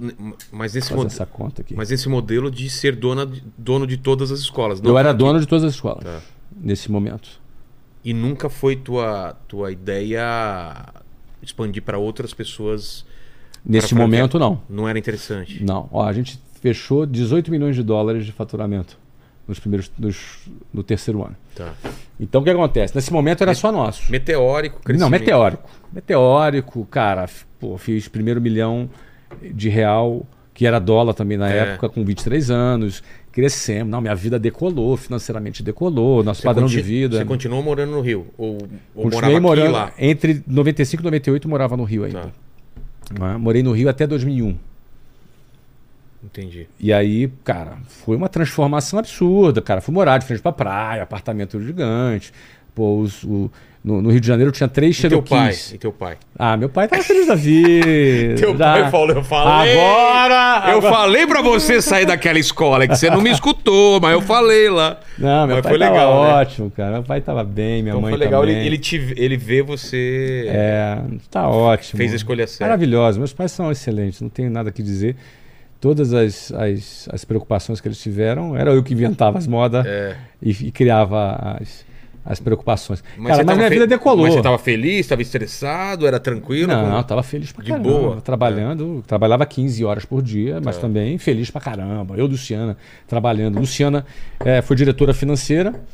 eh, ela que, e ela que cuidava de todas as reformas. Então você imagina, ela inaugurou uma nova loja a cada Ela 45 dias. acompanhava, fazia acontecer. É, ela que tocava, ela que tocava, ela que, que. Então era de um lado na parte de vendas e produto e ela em gestão do outro lado. Entendi. Ela, ela foi, imagina, ainda mais no início, sem grana, no cheque especial, ela realmente fez muita diferença ali na, na, na- na gestão financeira. Mas, cara, a gente voou. E aí, quando foi o ano de 99, foi o ano que a gente.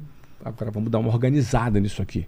O que, que é organizar? Porque Crescemos comecei, pra caramba. crescemos bastante e eu comecei a sentir dores do crescimento. O que, que, que são essas dores? As dores do crescimento é quando você ainda não está com o seu modelo de negócios ajustado para a etapa que tu está como empresário. O que, que acontece? Ah, eu gerenciava uma escola e ficava 24 horas com uma escola. Aí eu abro a segunda. Certo. Minhas 24 horas são as mesmas. Claro. Abra a terceira. Abra a décima. Abra a vigésima. Abra a vigésima quarta. E minhas 24 horas Continua mesmo. continuam as mesmas. Ou seja, se eu, quer, se eu quiser administrar 24 escolas da mesma forma que eu administrava uma, Esquece, eu não. vou quebrar. É. Eu não vou aguentar. Mas eu preciso ter um modelo apropriado para gerir isso e que me dê possibilidade de expandir mais. Um, o, o, a, o pessoa não ficar te ligando pra cada decisão diferente. Isso te custa duas coisas. Uma reformulação do teu negócio de maneira que você consiga gerir aquele novo tamanho e a tua perspectiva de crescimento e demanda também você bancar essa estrutura Bancar em que sentido? financeiramente. Ah, tá. Financeiramente, você tem que custo investimento. Então, por exemplo, eu com 24 escolas, eu me sentia, eu já estava viajando pra caramba, estava sentindo que eu estava começando a gastar muita energia.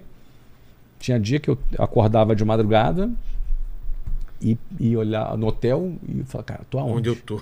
Não sabia onde eu estava. Tinha que olhar. Meu, meu macete era o seguinte: tinha uma lista telefônica, que é outro objeto de extinção. Que Páginas fica- amarelas. páginas amarelas que ficava debaixo ali do criado mudo, eu pegava e, E a cidade que tava. e via a cidade que eu estava. É, uma vez eu estava voltando de Curitiba para ir para Maceió, assim, mas na Curitiba, Maceió é uma viagem internacional. É. não é? Ah, eu tinha uma conexão no, em São Paulo e aí eu sentei numa poltrona na conexão aí dormi cara. Apagou. apaguei cara só que eu acordei umas quatro horas depois três quatro horas Eu depois já tinha ido. não, o problema é que eu acordei e eu não sabia onde eu estava. Quando eu vi que eu estava no aeroporto, eu não sabia de onde eu estava vindo e para onde eu estava indo. E aí eu procurei o cartão de embarque, olhei o cartão de embarque, olhei o relógio e levei um tempo para entender que eu tinha dormido e perdido a conexão e estava indo para Maceió. Quando eu vi isso, eu falei, cara, Tá errado. Tá errado, cara. Para. Liguei pro cara de Maceió, meu irmão, se vira aí, resolve a parada aí.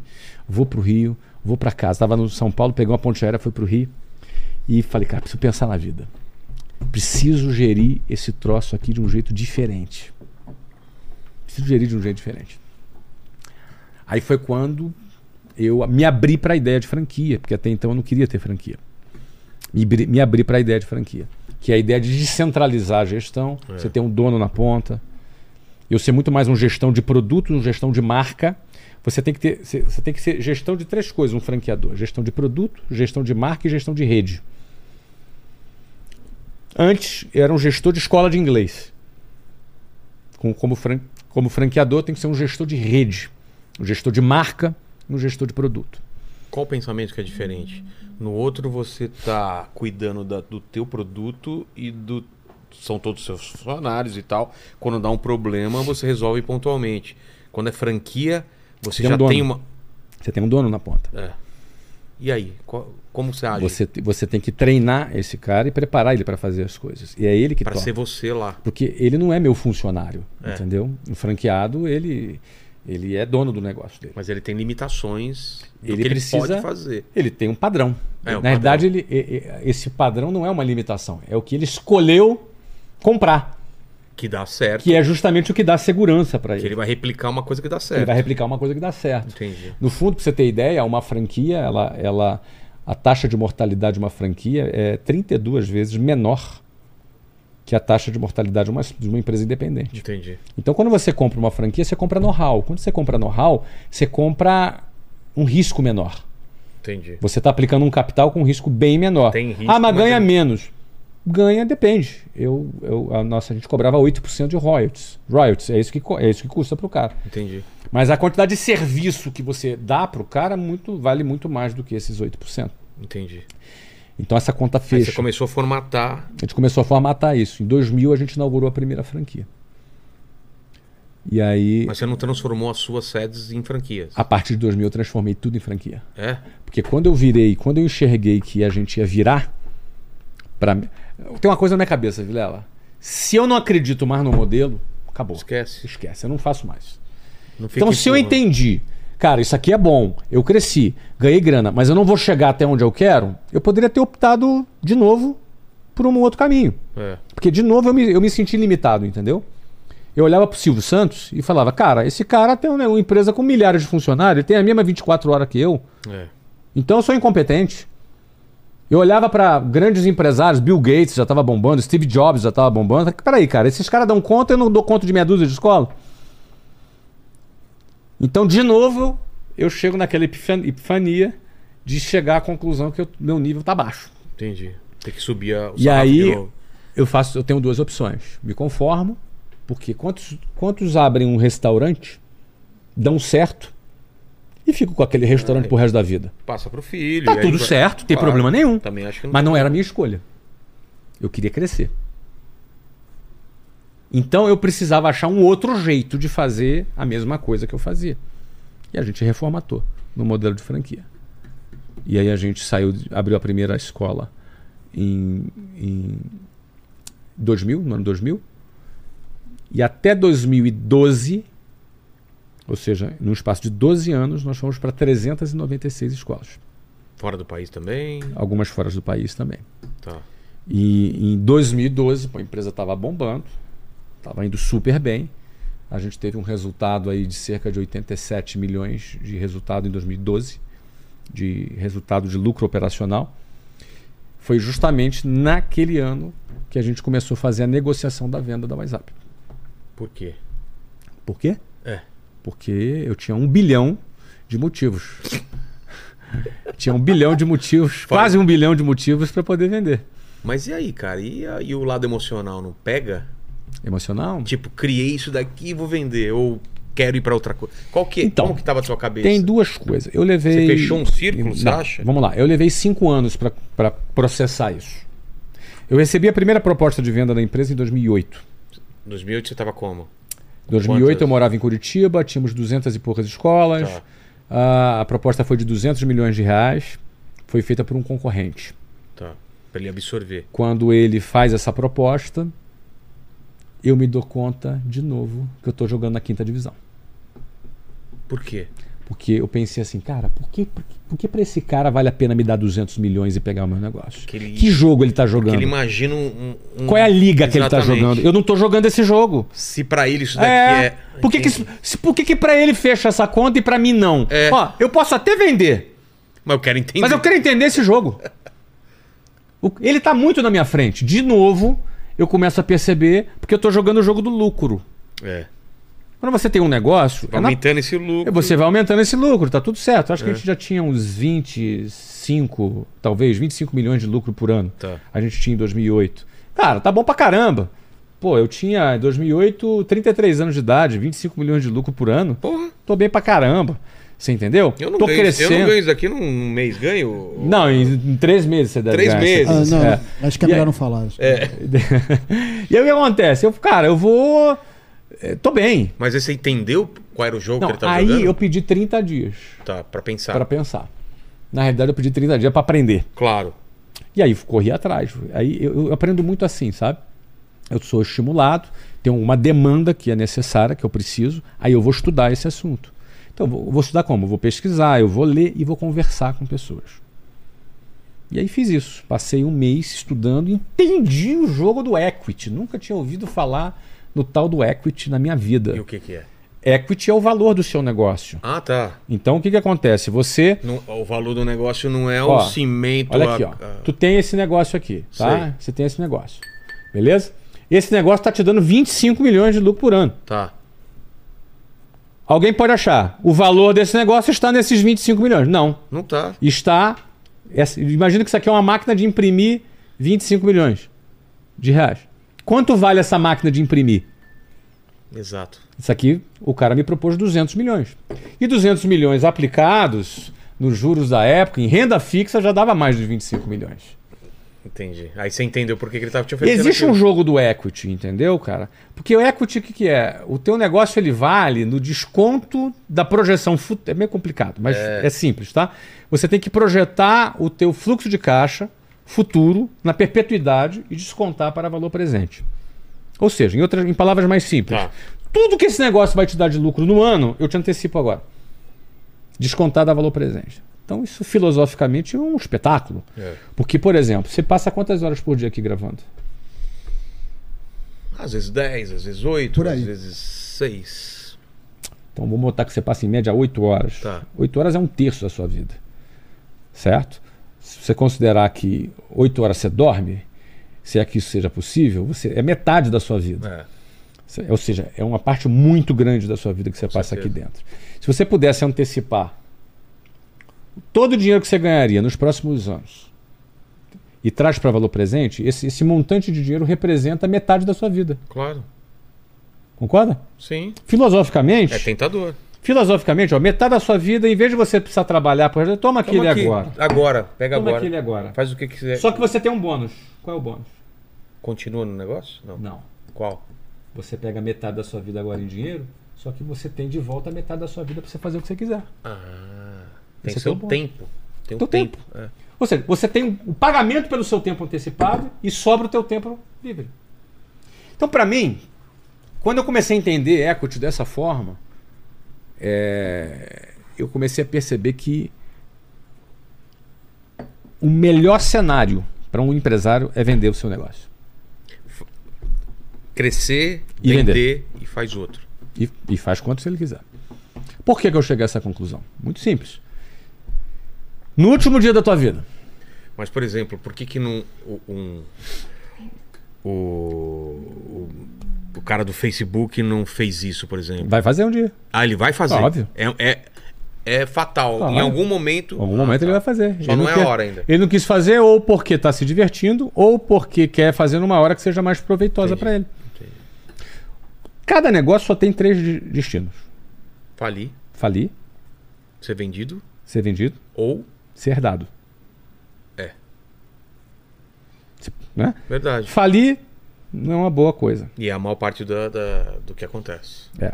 Ser herdado, não te recomendo morrer. É. não, Não morra. não, não tenho essa experiência, mas não gostaria de ter. É, É. Não sei se é possível. isso. E a vender. terceira é ser vendido. Então, você vê que você percebe que ser vendido é o melhor destino para um negócio. Com certeza. É o melhor destino para um Você negócio. aproveita em vida. Você aproveita em vida. É. Olha só, você ganha vida. Aí vai na parte filosófica. Você está no último dia da sua vida. Leito de morte. Sei. Último dia, tua família em volta. As pessoas que você ama. Você fala, cara, vou morrer hoje, tá aqui todo mundo veio se despedir de mim. Quanto você pagaria para estar do lado das pessoas que você ama por mais 10 anos? Pô, não tem dinheiro. Não tem quanto, dinheiro, Quanto for, fosse. não é? É. Por quê? Tempo é vida. Claro. Tempo não é dinheiro. Não. Tempo é vida. O dinheiro é pouco. Você daria qualquer dinheiro por mais tempo, por mais É. vida. Perfeito? Quando você vende o seu negócio, Você ganha. você ganha Tempo. vida. Você ganha vida. É. Então, filosoficamente, quando você vende o seu negócio, você antecipa todo o futuro para hoje em dinheiro e de bônus você ganha a vida para você fazer o que você quiser, inclusive outro negócio. Entendi. Só que isso não é, isso é fora da cultura brasileira. Nos Estados Unidos, você vendeu um negócio, cara, a vizinhança inteira vai te mandar flores, parabéns. Aqui parece é um que você deu errado. Aqui parece que você deu errado. Por quê? Porra, o dia que eu vendi a WhatsApp por quase um bilhão de reais. Ih, o cara. O ca... ó, um- um- teve gente que chegou pra mim e falou assim: pô, a WhatsApp tava indo bem, né? É mesmo? Tem essa sensação. Tem. Ih, o cara teve que vender. O cara teve que vender, porque o cara, as pessoas associam a venda a alguma coisa que deve ter dado errado. Mas é verdade, né? Olha esse brinquedinho legal aqui. Isso Que foi, que é isso? foi o- eu ganhei do banco BTG Pactual no dia da venda. Isso é uma coisa que eu Olha, gosto de. Eu, 936 9.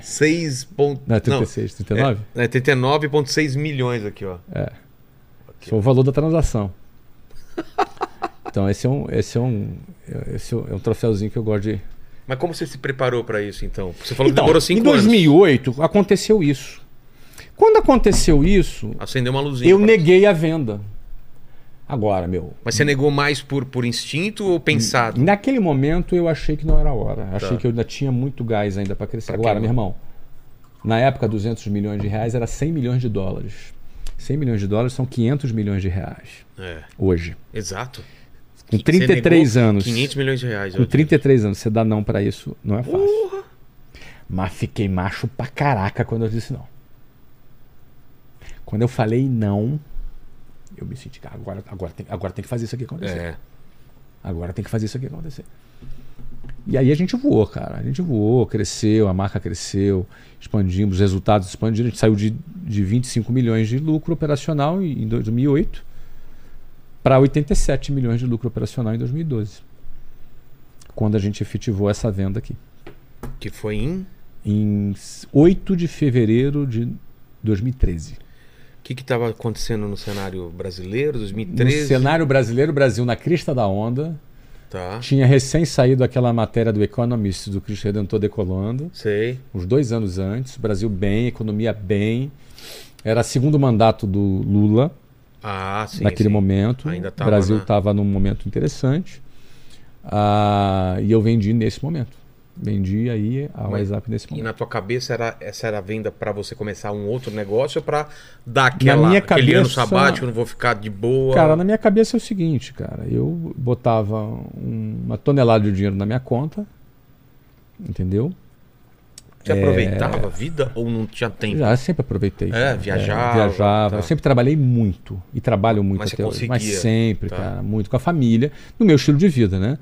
Meu estilo de vida é família, trabalho, é, viagens, mas não. é, Tinha enfim, tempo tinha tua tempo, família, tá. Tinha tempo, tinha tempo. Participei do, da- da- do crescimento dos meus filhos. Eu, eu- eu trabalho em home office desde 2009.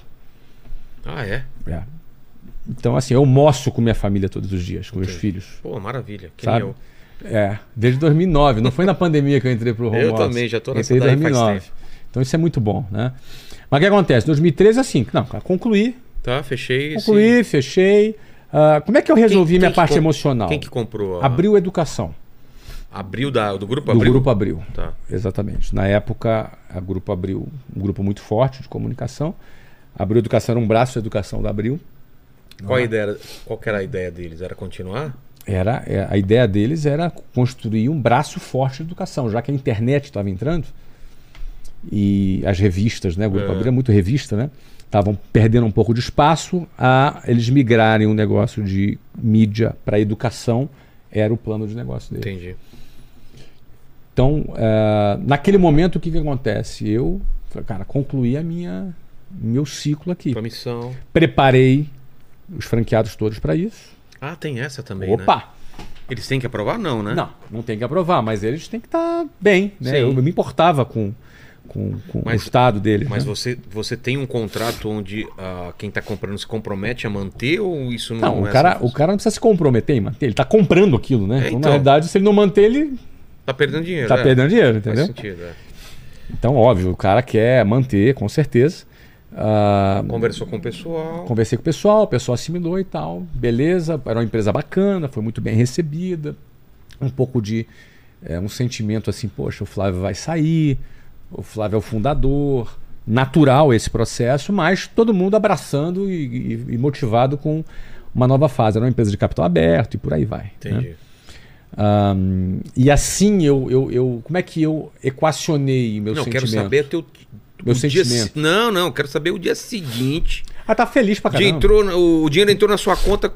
Você que eu fiz no dia Cagou seguinte? na sala, jogou pela janela. alguma, co- alguma loucura você fez, cara, não é? Eu fui para Barcelona. É mesmo? Tipo, vou pra Barcelona Fui e. com a família para Barcelona. Pô, no que dia legal. seguinte, eu fui morar em Barcelona. E na tua cabeça já maquinando alguma coisa ou não? De Tinha- negócio. Tinha algumas possibilidades. É mesmo? É, tinha algumas possibilidades. Eu acho que vale a pena a gente falar de como é que eu foi, eu equacionei meu sentimento. Isso. Porque o que acontece? Eu sempre chamei a WhatsApp de minha filha. É, então, isso que eu pensei quando, quando você É. falou de vender. É esse, esse, esse apego, que eu não sei se é bom ou ruim, mas é um apego que a gente tem, né? Então, apego de uma filha. É. Você tem filha? Tenho filho, mas é um apego também. É, eu também. Quantos filhos você tem? Um só, cinco anos. É. Legal. Cinco? É? Eita. Legal. Eu tenho três. não é? Meus já estão dois grandes e um. Dá Meu, pra você vender um. Ó. Você tem três, vende um. Dá pra vender eu um, não né? posso vender que eu só tenho Só ele. tem um. Aí eu faço outro, aí eu vendo esse e vou. Mas tem três. Mas a minha filha, que era a WhatsApp, eu chamava de filha. Tá. Tanto é que a WhatsApp é do sexo feminino, gênero Entendi. feminino. Ah, você vendeu sua filha, caraca? não, cara. a minha, minha metáfora é o seguinte, cara. Minha metáfora é que a filha ela um dia vai casar. Ah, tá. Por isso que você perguntou de filha e não de filho. É. Não de filho. Você um vai dia ela vai casar. Vai perder ela, de certa E o forma. dia que ela casar, cara, você vai entregar ela para um marmanjo. Exato. Então ela vai casar. Você tem que se preparar. Eu acho que um isso. pai, eu não tenho filha, né? Nem você, mas eu acho que um pai que vê uma filha casando, cara, que participa daquela cerimônia tradicional, eu acho que ele tem uma mistura de alegria e tristeza. Concordo, concordo. Alegria porque a filha tá, falando, tá feliz. É. Tristeza porque é a filhinha dele que corria, que abraçava Exato. ele quando ele chegava em casa. Vai casar, vai embora. É. E esse foi meu sentimento. Assim que eu consegui equacionar o meu sentimento nesse processo. Porque se você perguntar, ah, cara, você teve sentimento? Ou nenhum? Claro que eu tive sentimento. Mas não Ó. de tristeza.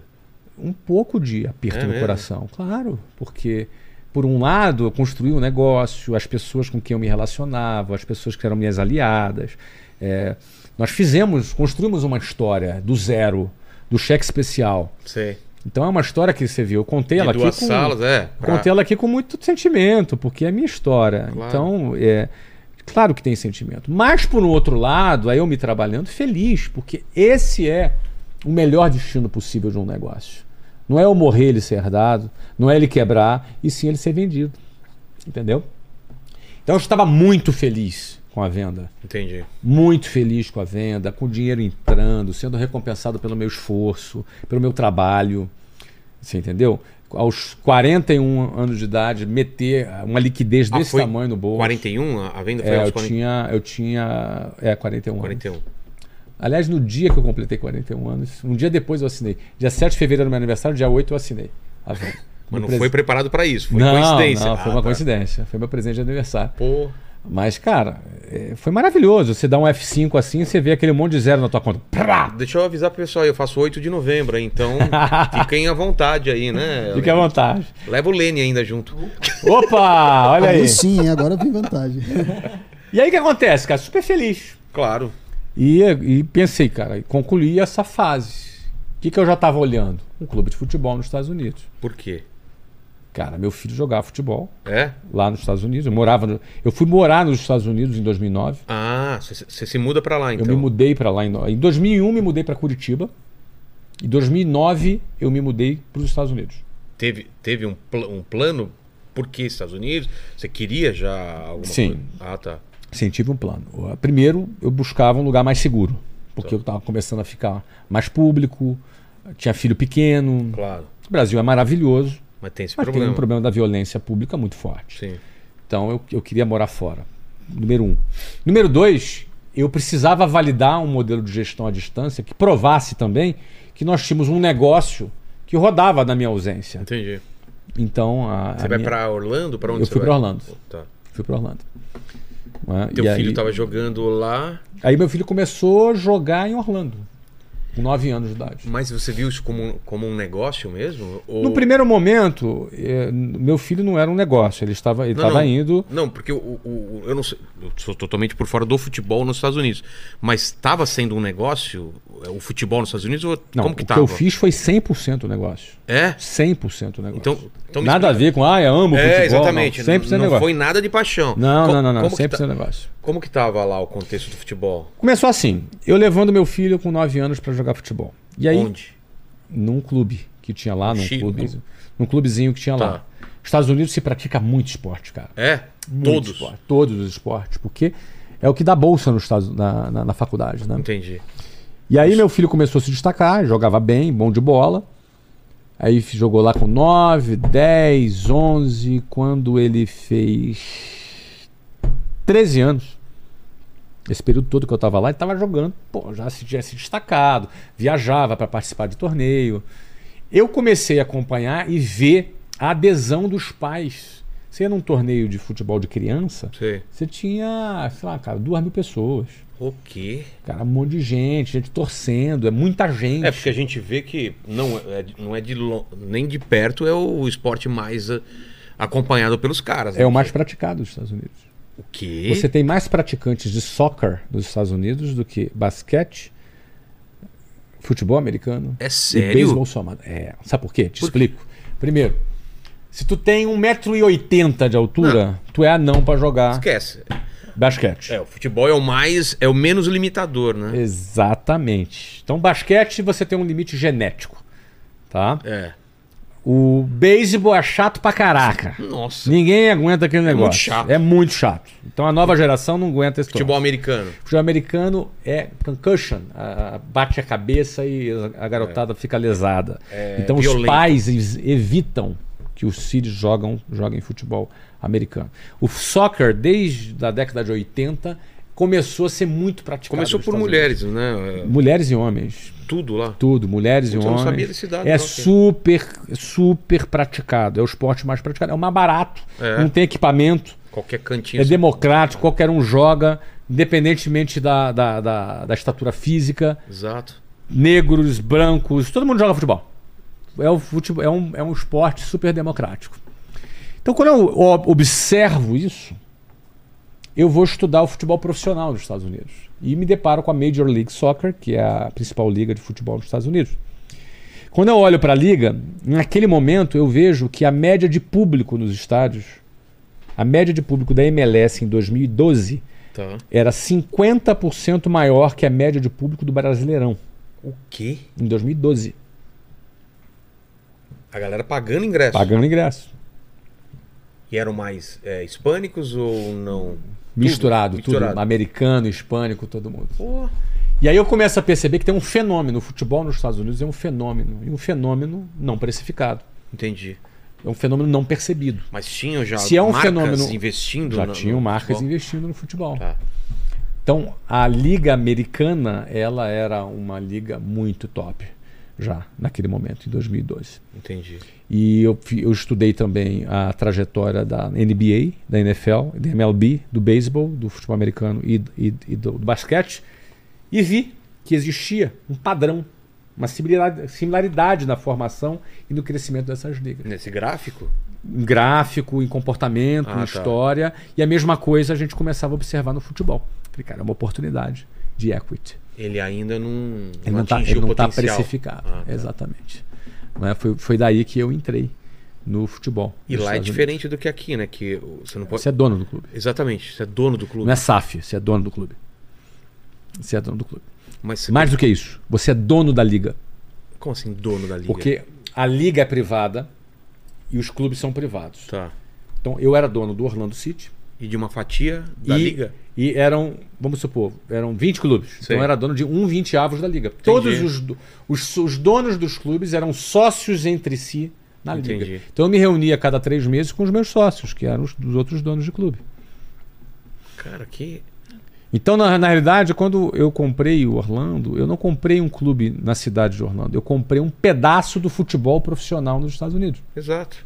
Eu era dono da bola. Lembra? A gente É. falou da bola. É, o dono da né? bola. O dono da liga. Então era sócio do David Beckham, sócio. Tomava, tomava decisões junto com o pessoal. Tomava decisão junto, voto igual. O Orlando como que tava nessa época? Orlando era um clube de quarta divisão, É? terceira divisão, era um clube bem pequenininho, bem, bem pequenininho. Então eu decido comprar, compro Quem, o clube. quem que era o dono? Era o inglês Phil Rawlins, Tá. que fundou, é, mas era bem pequenininho. Tinha estádio? Não, nada. Nada? Tinha nada, nada, nada. O que que você faz? Nós compramos o clube. Compramos o clube por, Por quanto? 10 milhões de dólares. Esse preço é pouco, é alto? pro- Pouco. É? Pouco. Tá. Que que você- É, levamos. Mas o que, que, você vê- que, que vem no pacote? O que, que é comprar um clube? O que, que você tem? É basicamente a marca do clube. E a fatia a- nessa, nessa liga? Não, ainda não. Ah, Eu não? tinha que levar para a liga. Ah, é verdade. Aí eu teria que ser aceito na liga. Entendi. Então aí foi, começou um, um- Quando a gente compra o clube, existe uma condição precedente no contrato que eu precisaria ser aceito na liga para que essa compra se concretizasse. Era uma condição. Então aí começamos um trabalho para a gente ser aceito na liga. E ser aceito na liga significava dizer comprar um pedaço da liga, porque eu precisava ser sócio da É, liga. é. Né? Então, assim, imagina o seguinte: se a liga existe e eu tenho ali 15 clubes na liga, acho que tinham 17 na época. Tá. Eu ser aceito na liga significaria dizer que os outros 17 sócios tinham que olhar para minha cara e falar assim: eu quero ser sócio desse cara. Esse cara vai vir aqui vai, Vai me agregar. trazer dinheiro. É. Ele vai agregar. Exato. Ele é um cara bacana. Então, ou seja, o processo de seleção, da expansão de uma liga é, de, de esporte nos Estados Unidos é muito rigorosa. Eu lembro de eu ter ido para uma reunião para fazer uma apresentação do meu projeto. E por que, que eu deveria ser aceito na liga? O que, que você tem que mostrar para eles? Tem que mostrar seu projeto. Mas o que é? Seu business plan, ou seja, qual- é, é negócio. Não é.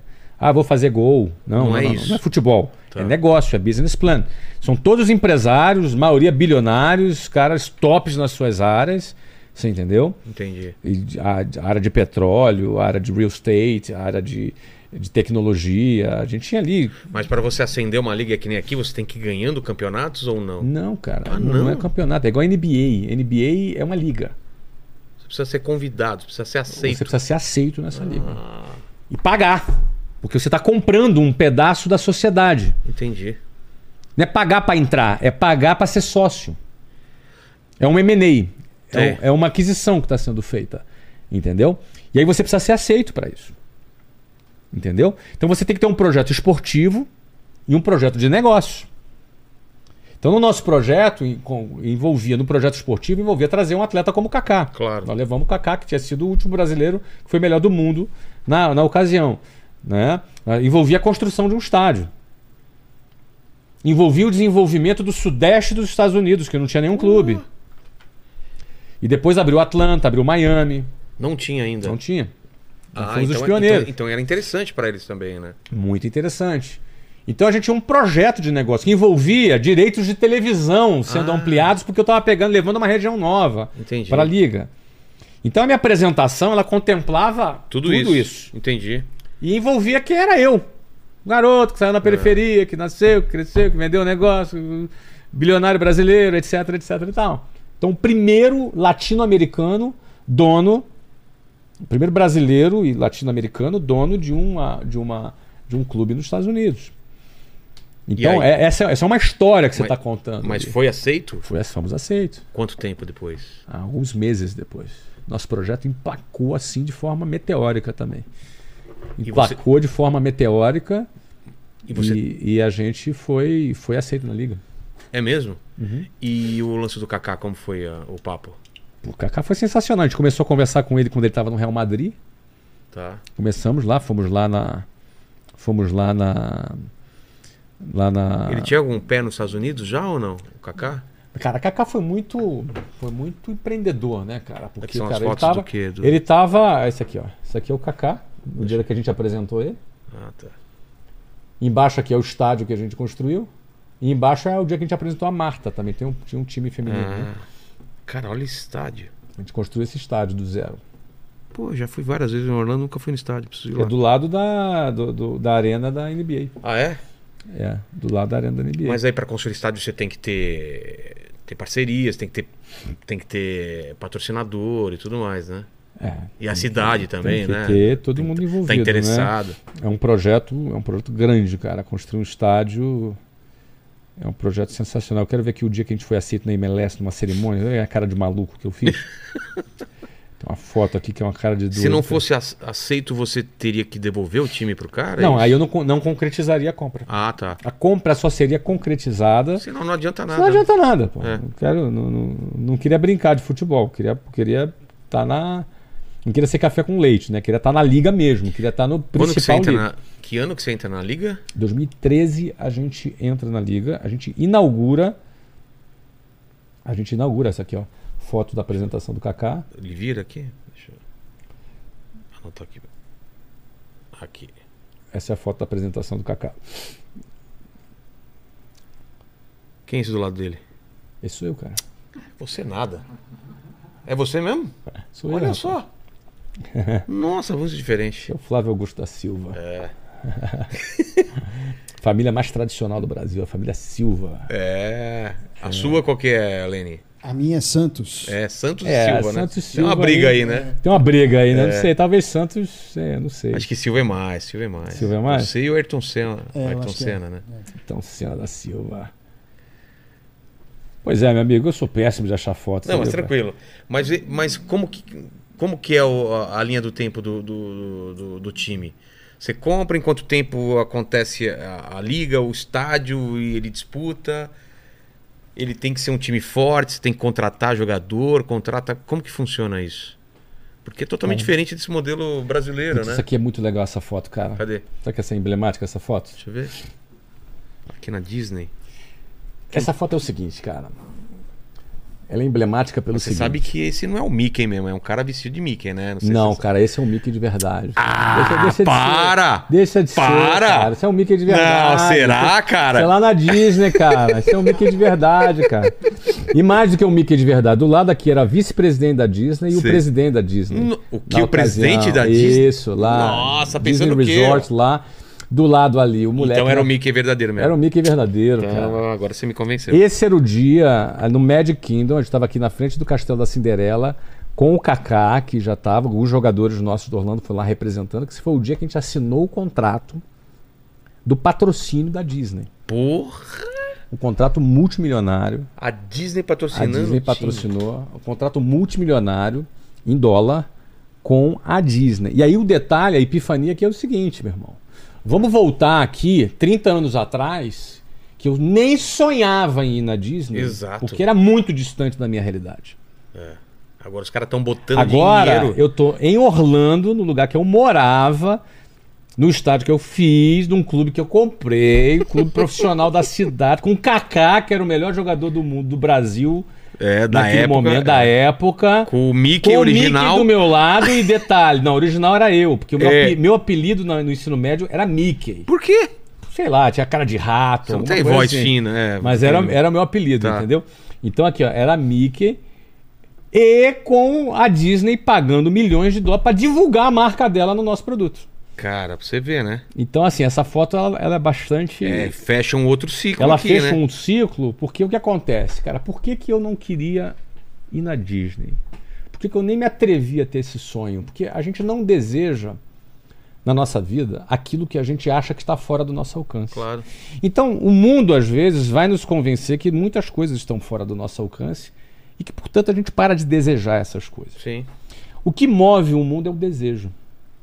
Concordo. Você está aqui por algum desejo. Sim. Você faz o que você faz por algum desejo. E esse desejo não precisa ser um desejo imediato. Ah, eu quero.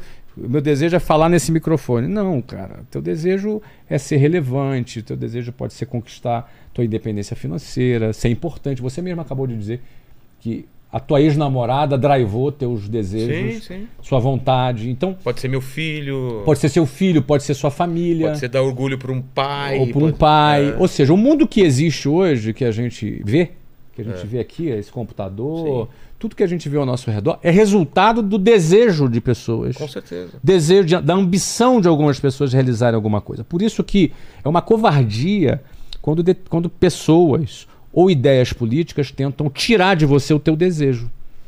Tirar de Falar, você, você o pode. teu desejo individual para realizar alguma coisa em troca de uma coletividade. Quando você destrói o desejo de uma pessoa, você destrói qualquer possibilidade dela realizar alguma coisa, porque a gente só faz aquilo que a gente deseja. É. O que você não deseja, você não vai fazer. E para você conquistar alguma coisa, não basta só fazer, você precisa fazer muito por muito tempo e lutar muito, porque cada conquista depende de muita luta. Mas você só luta por aquilo que você deseja. Aí tem a ver com o colégio militar, né? Pra você se dar bem lá, você tem que ter o mesmo desejo que os superiores têm. Isso é difícil. Aí tá, é complicado. tá alinhado, Aí né? você É. perde a tua individualidade. Exatamente. O que tá ok pra muita gente. pra muita Pra gente mim não. funciona, é. Pra mim não. Então o que acontece? O desejo é o início de tudo, né, cara? É. Então você não deseja aquilo que você não que você acha que tá fora, não é pro teu bico.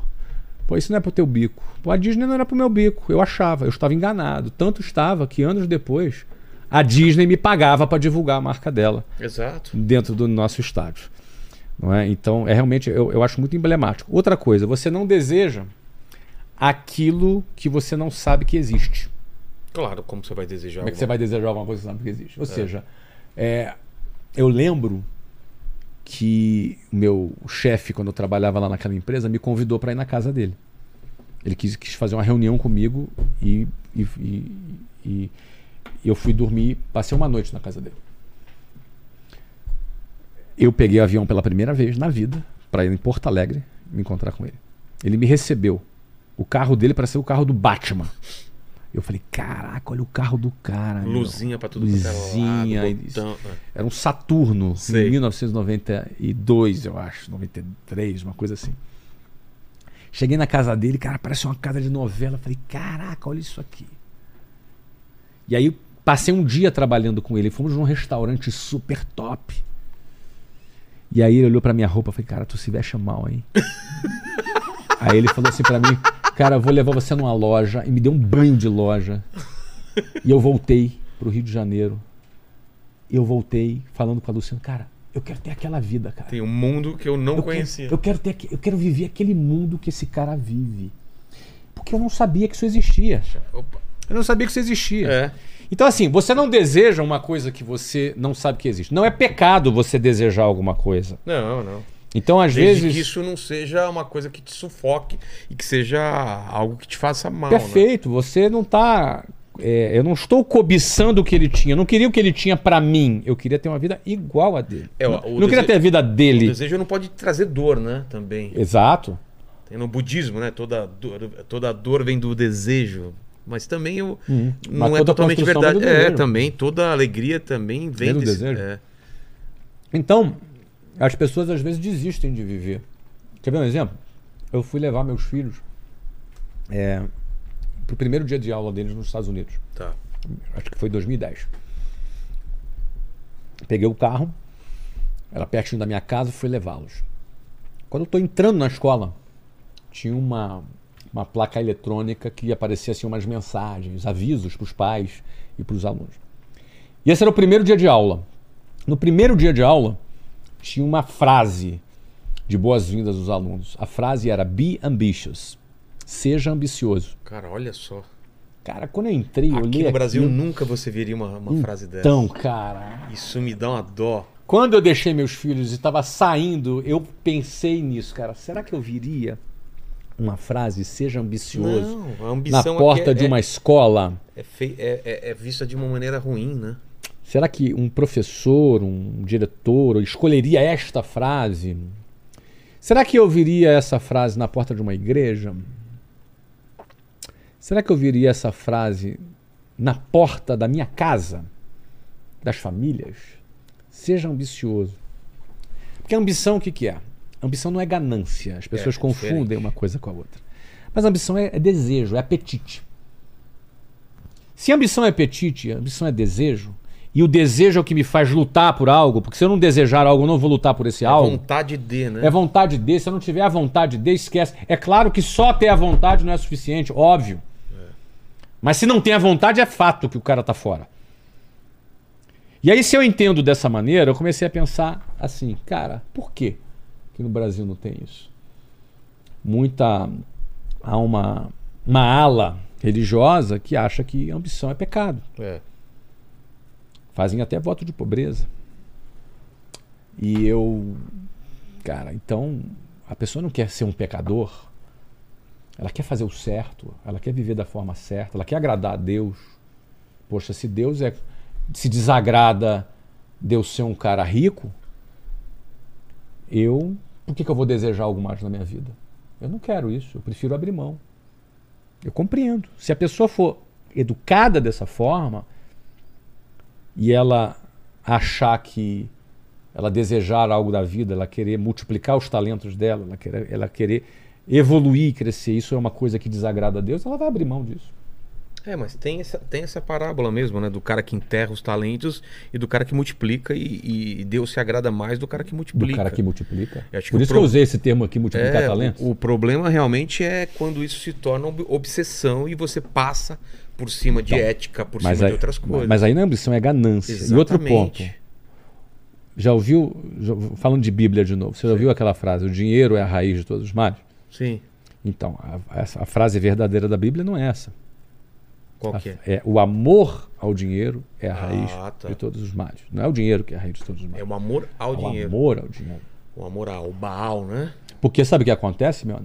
Dinheiro é meio, não é fim. Exato.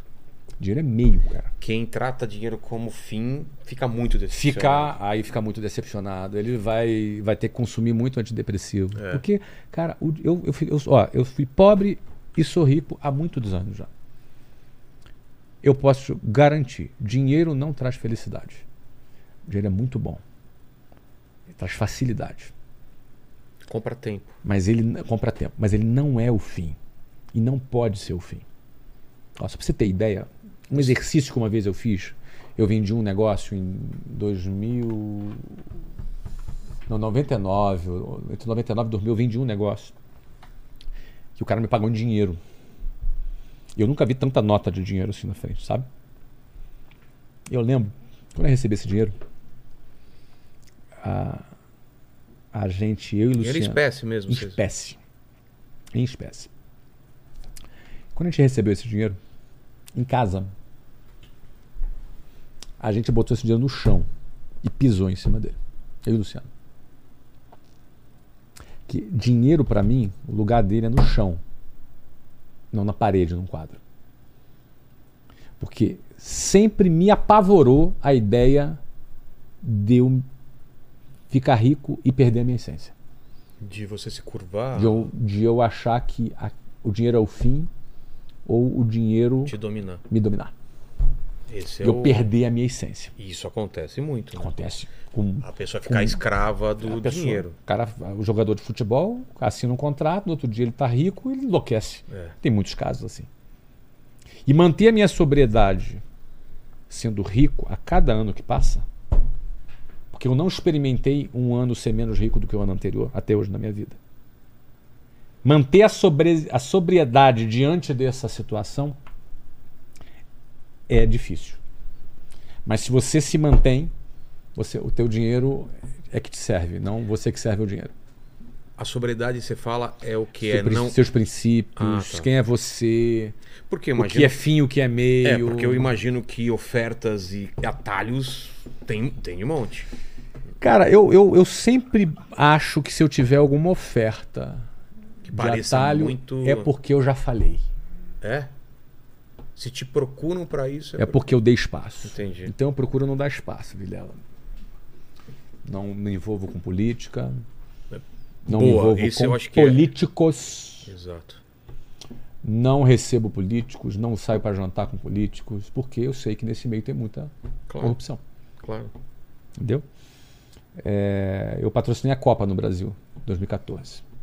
A WhatsApp foi uma das 2014. patrocinadoras. É, foi uma das patrocinadoras.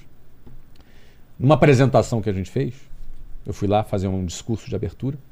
Estavam os 25, 24, sei lá quantos estados tem no Brasil, 24 ou 25. Ixi, agora eu não sei também. E por aí. Governadores estavam todos lá. Sei. Todos eles estavam lá. E, no final da apresentação, um governador me procurou, me deu o cartão, me procura, vamos botar inglês nas escolas. Cara, eu sou empresário, quero Claro. vender. Eu peguei o cartão. Ah, legal, obrigado. Guardei. Eu não vou dizer o nome do governador, Tá. mas foi um que ficou preso por muitos anos. E eu prefiro não correr risco. É, pra quê? Eu prefiro não correr risco. Então, se eu estou recebendo alguma proposta, muita gente me pergunta: você recebe muito assédio na internet de mulheres? Não. Elas me respeitam, porque a minha postura é clara com relação ao meu compromisso Entendi. com a Luciana, que fiz 30 anos de casado com ela agora. Que ela Então- não tá mais com 15 anos Não agora. tem mais 15 anos. Tem cara de 17, mas tem, É. mas tem 45. Minha mulher nasceu em 93. Quando você falou em 93, eu falei, nossa, minha mulher. Quando você tava na linha do tempo, eu falei, minha mulher tava A minha nascendo. nasceu em 75. Minha mulher tava nascendo em 93 e eu estava no cinema assistindo Jurassic Park. Então, eu quero não- eu, eu, eu não quero ter sequer a possibilidade de dizer não. Se eu precisar dizer não, eu É, já já considero. falhou. Falei. Falhou. Mas o, o time se acabou vendendo depois também. Vendi. Vendi 2021. Por quê? Também chegou naquele ponto de. O porquê é o mesmo de sempre. É? Mesmo de sempre. Isso. Eu cumpri Quanto tempo você ficou com ele? oito anos. Eu planejei ficar sete. Ah, é? Eu entrei. É. Fiquei oito. Covid atrasou um pouquinho. Mas time não dá um negocinho mais de. Não tinha paixão também? Cara, eu curto até hoje assistir o jogo. Ele fez o primeiro jogo na É? Libertadores lá da CONCACAF. Sei, sei, eles, sei. eles foram, foram campeões agora no Pô. ano passado. E jogaram o primeiro jogo internacional. Que legal, Assisti. Tem um orgulho. cara. É, uma, é, uma, é um filho que, foi casou. Pro, foi pro mundo. E eu tô vendo ele jogando, tô Entendi. vendo. Eu tenho orgulho dele até hoje. É um Quem- filho que casou. Quem que é dono agora? Ah, a Will, Will Family, que são os proprietários da, da Minnesota Vikings, que é um outro, outro clube de, de futebol americano. Entendi. É é uma família já de sport business nos Estados Unidos, foi uma, uma baita transação. Acho que, se eu não me engano, a maior transação de um brasileiro no futebol, né? É? Você vendeu por quanto? Esse número é, é- eu não posso falar, Ah, esse é? número é sigiloso. Mas se, se Você comprou divulgou, por? se divulgou por mais de 2 bilhões de reais. Mas você comprou por? 220 e poucos milhões de reais que eu comprei, fora outros investimentos. Mas bom negócio. É, sempre bom negócio. Não é? É. Foi um bom negócio, né? É, não tanto quanto 220 para 2 bilhões, Mas mas, você ganha- teve outros ganhou mais do que nos relógios que você ganhava. do- melhor do que relógio. Né? Tá, Tá melhor do que o relógio. Tá melhor do que o relógio. Pegar meu relógio pra você vender aí pra mim. Tá bem, não, eu vendi, eu vendi muito de choque, hein, cara. Pô, Se eu tivesse um brancão desse na época. Não, aí- isso- aqui eu fui pra lembrar meu, meu- meu- antigamente, eu fui procurar um modelo Sim, antigão, assim, que, sim, pô, sim, sim. traz muito. Entendi E aí, Lene, o que, que o pessoal tá. Pô, que aula aqui, hein, Lene? Nossa, eu tô aqui até agora É. de cabelo. Peraí, a gente parou só, só pra saber. Ó, teu cabelo já tava em pé quando eu cheguei. É? Não, não vem, vem com essa daí, não. Não vem com essa não. Mas, meu. Flávio, a, gente, é a venda do Orlando em que ano? 2021. Então não acabamos ainda a história, mas manda aí, manda aí. Ó, é o seguinte, é, o, o Andrews Oliveira, ele falou aqui, ó, queríamos parabenizar o Flávio por ter entrado na lista dos 100 líderes mais admirados do Brasil. Temos muito orgulho de tê-lo ao nosso lado. Forte abraço do Eu Militar. E garoto do militar aí, hein? Brincadeira. Caio, né? É o Caio? É o Andrews Oliveira. É o Andrews, grande Andrews. Eu entrei sim, entrei. É- Essa é uma lista aí muito interessante. Quando assim, foi? essas listas, as- como eu tô na internet há muitos anos, né? A gente é- tem popularidade na Claro. internet, estão saindo essas listas e tal. Mas essa lista interessante essa semana dos líderes com maior reputação do Brasil, mas aí é, é a Faria Lima avaliando, né? É o Entendi. mercado, é o mercado avaliando. Obrigado, Andrews. Beijo pra você, cara. Ó, é, tem o Fabiano Soares aqui também. Ele falou aqui, ó. Oi, Flávio, sou o Fabiano da Sum Brindes Personalizados. Fui no, no- é, fui no Powerhouse. O que você acha do ramo de gráficas? O que, que é Powerhouse? Powerhouse é um evento que a gente faz é, uma vez por ano. É, a gente juntou 4 mil empresários aqui no Vibra São Paulo. E, se eu não me engano, cerca de 12 mil online. Um evento de um dia inteiro sobre negócios. E que a gente dá aulas sobre negócios, né? Então, esse amigo aí, qual é o nome dele? É o Fabiano Soares. O Fabiano teve lá na. Um abraço, Fabiano.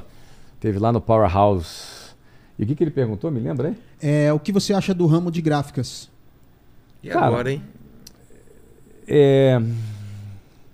Falar em gráfica, eu tive semana passada numa gráfica que eu vou lançar meu livro, eu tava lá escolhendo papel, escolhendo. Eu ainda tenho essa essa coisa com o papel, eu tenho uma relação Eu muito- gosto também. Não é? Cheiro de papel e tal.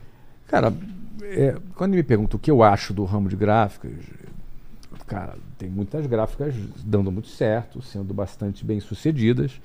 É, não é o tipo de negócio que eu gosto, mas é, é um negócio é um negócio que tem muita gente se dando muito bem nele. Tem que saber trabalhar, principalmente no capex, né? É um, é um, é um capital intensive, ou seja, você tem que botar muita grana em muito equipamento e esse equipamento tem depreciação. Então é um jogo de é um jogo de Tem contabilidade fornecimento- tem o fornecimento grande. do papel também, o papel tá caro. Tem um fornecimento. O papel é um commodity, né? Que varia aí a lei à vontade, mas o principal desafio de uma gráfica é o CAPEX, que é esse investimento antecipado na frente, que tem essa depreciação, e você tem que trabalhar isso com ao longo do tempo. É, exige uma gestão um pouquinho mais sofisticada aqui de contabilidade para você ter os benefícios que uma depreciação pode te gerar num balanço. Né? Mas é, é, se a dúvida do amigo é ah, se gráfica vai acabar é, por causa do digital, eu acho que não. Tá? É igual alguém me perguntar se curso de inglês vai acabar por causa do online. Eu, acho, eu tenho certeza que não. Ou alguém me perguntar que o restaurante vai acabar por causa do delivery. É. Também tenho certeza que não. Agora, pô, devemos estar muito atentos que tem um público do online e tem um público do presencial. É importante depois você dimensionar seu negócio para esse público que vai usar o, o- o material físico. Eu, particularmente, gosto muito de livro físico. Eu também. Mas leio no Kindle quando eu tô viajando também. Também lê no. Kindle. É. Eu, eu já prefiro ouvir audiobook. Mas meus livros, nós temos uma editora, a Buzz Editora do nosso grupo. Aí. não é? Então a gente é consumidor, a gente é cliente de gráfica. né? Eu tenho quatro livros, Quatro livros lançados, quatro best-sellers. Quais são? Fala aí. O Geração de Valor 1, 2 e 3, a trilogia, que vendeu aí pra caramba. O que, que é essa geração de valor? Você está falando sobre o quê? Sobre a sua tua experiência? O Não, eu fa... são, são textos mais provocativos, artigos pro- provocativos, não conectados um com o outro. Cara, que, vendeu. que é foi- uma geração de foi- valor? O que, que é o foi- valor? Então, Essa geração de valor é um trocadilho, né? É, vem de geração de nova geração, de pessoas, Sim. né? De jovens, e de geração de valor, que é um termo contábil de, de criação de riqueza, Sei. equity, né? Então é um, é um trocadilho, né? Entendi. Ah, que é o nome do canal que eu já tô escrevo para ele aí o- na- nas redes sociais, geração de valor há 12 anos, né? Então, e o ponto de inflexão, ponto de inflexão eu conto. Muitas dessas histórias que eu contei aqui eu conto no livro Ponto de Inflexão. Esse livro vendeu é, quase um milhão de cópias físicas e 19 milhões de cópias digitais. É um livro que livro que vendeu bastante. Aqui no Brasil Você são vê? números absurdos, né? São é, pô, quase um milhão de cópias físicas, meu amigo. Ó, dá-lhe gráfico, hein? É. Dá-lhe papel. Dá-lhe papel. Fala, Lene. Ó, o Digital Matheus, ele mandou aqui o seguinte: temos uma agência de viagens atendendo online, já que o público é, maiorme, é mai- maiormente, Majora- é, ma- Majoritariamente. majoritariamente brasileiros que moram nos Estados Unidos. Nosso desafio é trazer novos clientes. Fazemos isso via Google e redes sociais. Como aumentar a quantidade de leads? Um abraço da Máxima Travel. Máxima Travel. Cara, se eu tivesse agência de viagens. Cara, o Instagram não tem nada melhor pra vender viagem Também do que o acho. Instagram, cara. Instagram, foto, cara, é, viagem. Reels de- Reels, é. Eu teria uma, uma rede de influenciadores. muita, é, eu sigo muita perfil que, que é de viagem. Uma rede. Eu patrocinaria aqui, ó, Inteligência Limitada, que com certeza um monte de cliente aqui. Sim, fizemos uma viagem agora para Israel aí, foi Olha uma aí. galera para Israel. Viagem pra Israel, É. você tem que ir lá gravar. Enfim. Gravei lá, Pô, eu acho que Instagram é o lugar. Podcast e Instagram, os dois juntos, excelente comunicação para você despertar o desejo das pessoas viajarem. Né? Pensa que as pessoas ficaram presas dentro de casa é, na pandemia. Tem uma demanda reprimida gigante de gente querendo viajar, querendo passear. Eu acho que tem oportunidades dentro do Brasil, destinos turísticos no Brasil interessantíssimos que brasileiros mesmo não conhecem. É. Então tem aí muita oportunidade. Eu acho que o Instagram, cara, é o melhor lugar para você investir. Você pegou essa mudança, né, do digital aí. É, você sentiu em que momento? Você estava em que momento da vida que o digital chegou para valer? Sabe como é que o digital entrou na minha vida, cara? É. 2011. Eu sou um cara. Você, O que, que aconteceu? Quando eu tava, como eu estava nos Estados Unidos em 2011, minha empresa bombando no Brasil, crescendo 50% ao ano. Eu tinha uma agenda que eu trabalhava, imagina, duas, três horas por dia, quatro horas por dia no máximo, e já tocava a minha empresa no Brasil. tá. Cara, É. eu não sou um cara de ficar ocioso.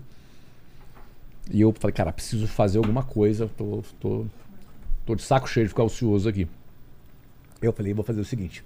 Tinha um tal do Facebook que tava começando. Eu falei, vou, vou entrar nesse Orkut novo aí que estão Sei. Para me comunicar com a, a galera da nova geração. Era 2011, do- 2011 eu tinha 39 anos. Cara, eu quero ficar velho. Quero, quero manter a minha linguagem Perder, atualizada. Não pode perder a conexão. Então, eu aproveito, me conecto com a nova geração, me atualizo, ocupo meu tempo e, ao mesmo tempo, contribuo com essa galera. Aí nasceu geração de valor aí.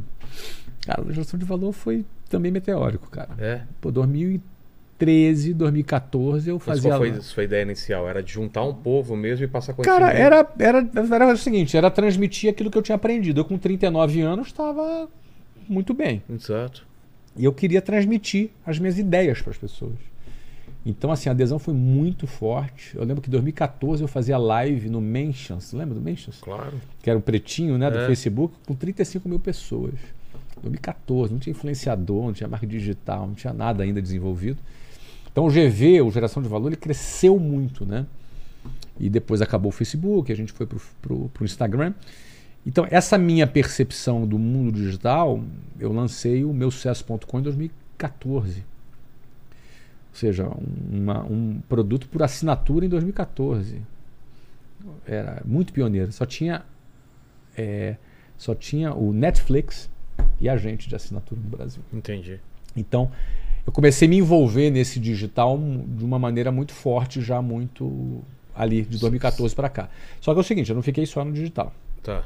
Porque muita gente acha, ah, o digital é o futuro. Cara, o digital é um canal. É um dentre vários canais. Ó, hoje eu gasto, sei lá, 20 a 25 milhões por ano em publicidade na Wiser. Ou seja, a gente tem uma presença digital muito forte. Mas apenas 8% da minha venda é digital. 92% da minha venda, minha venda não é digital. Ah, é? Uhum. Não é porque eu vendo pouco no digital, é que eu vendo em vários canais. Entendi. Então, assim, eu, eu vendo. Para cada uma matrícula que eu faça no digital, eu faço duas no Inside Sales, que é o que é, converte os leads originários do digital. Entendi. Depois eu tenho venda direta, tem um time de venda direta, depois tem franquias, tem vários canais de vendas. Eu costumo dizer que quem não está no digital está perdendo dinheiro. Agora, quem está só no digital também Tá está perdendo perdendo mais dinheiro. dinheiro. Mas eu não sei, mas também está perdendo dinheiro. Eu ia perguntar uma coisa que você já começou a responder. Você consegue fazer um exercício de futurologia para entender? Eu vi que o, o- o Facebook investiu uma grana no Meta e aí não parece que não deu muito certo. Para onde a gente está indo? O que, que você imagina daqui 10 anos?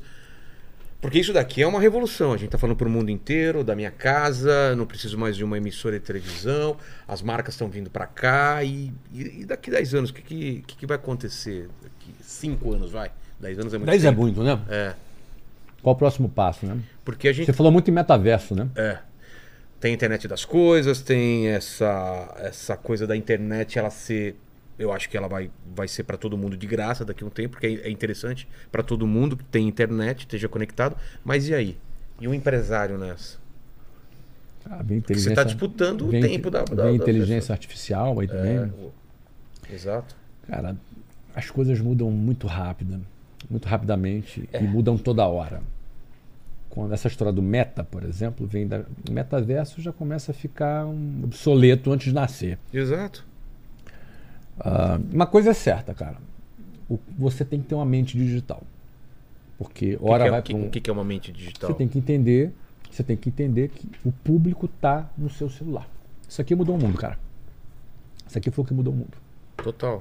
As pessoas estão aqui, coladas. Isso aqui é como se estivesse acoplado no cérebro da É pessoa. uma extensão. É uma extensão do Isso é cérebro. fato. E não vai, não vai mudar, né? Isso não vai Só mudar. Puxar um pouquinho mais pra cá. Claro, isso não vai mudar. Então a gente tem que pensar digital e entender que isso aqui é pá. As pessoas estão aqui. Por que, que uma loja no shopping vende? Porque as pessoas estão lá. É. Por que, que uma pessoa vende numa feira? Porque as pessoas estão lá. Por que, que as pessoas compram no digital? Porque as pessoas estão aqui. Exato. Isso é pensar digital. As pessoas estão aqui. Então, estão aqui hoje. De que forma? Hoje de um jeito, amanhã talvez de outro, depois da manhã talvez de outra forma. E isso não vai parar de mudar.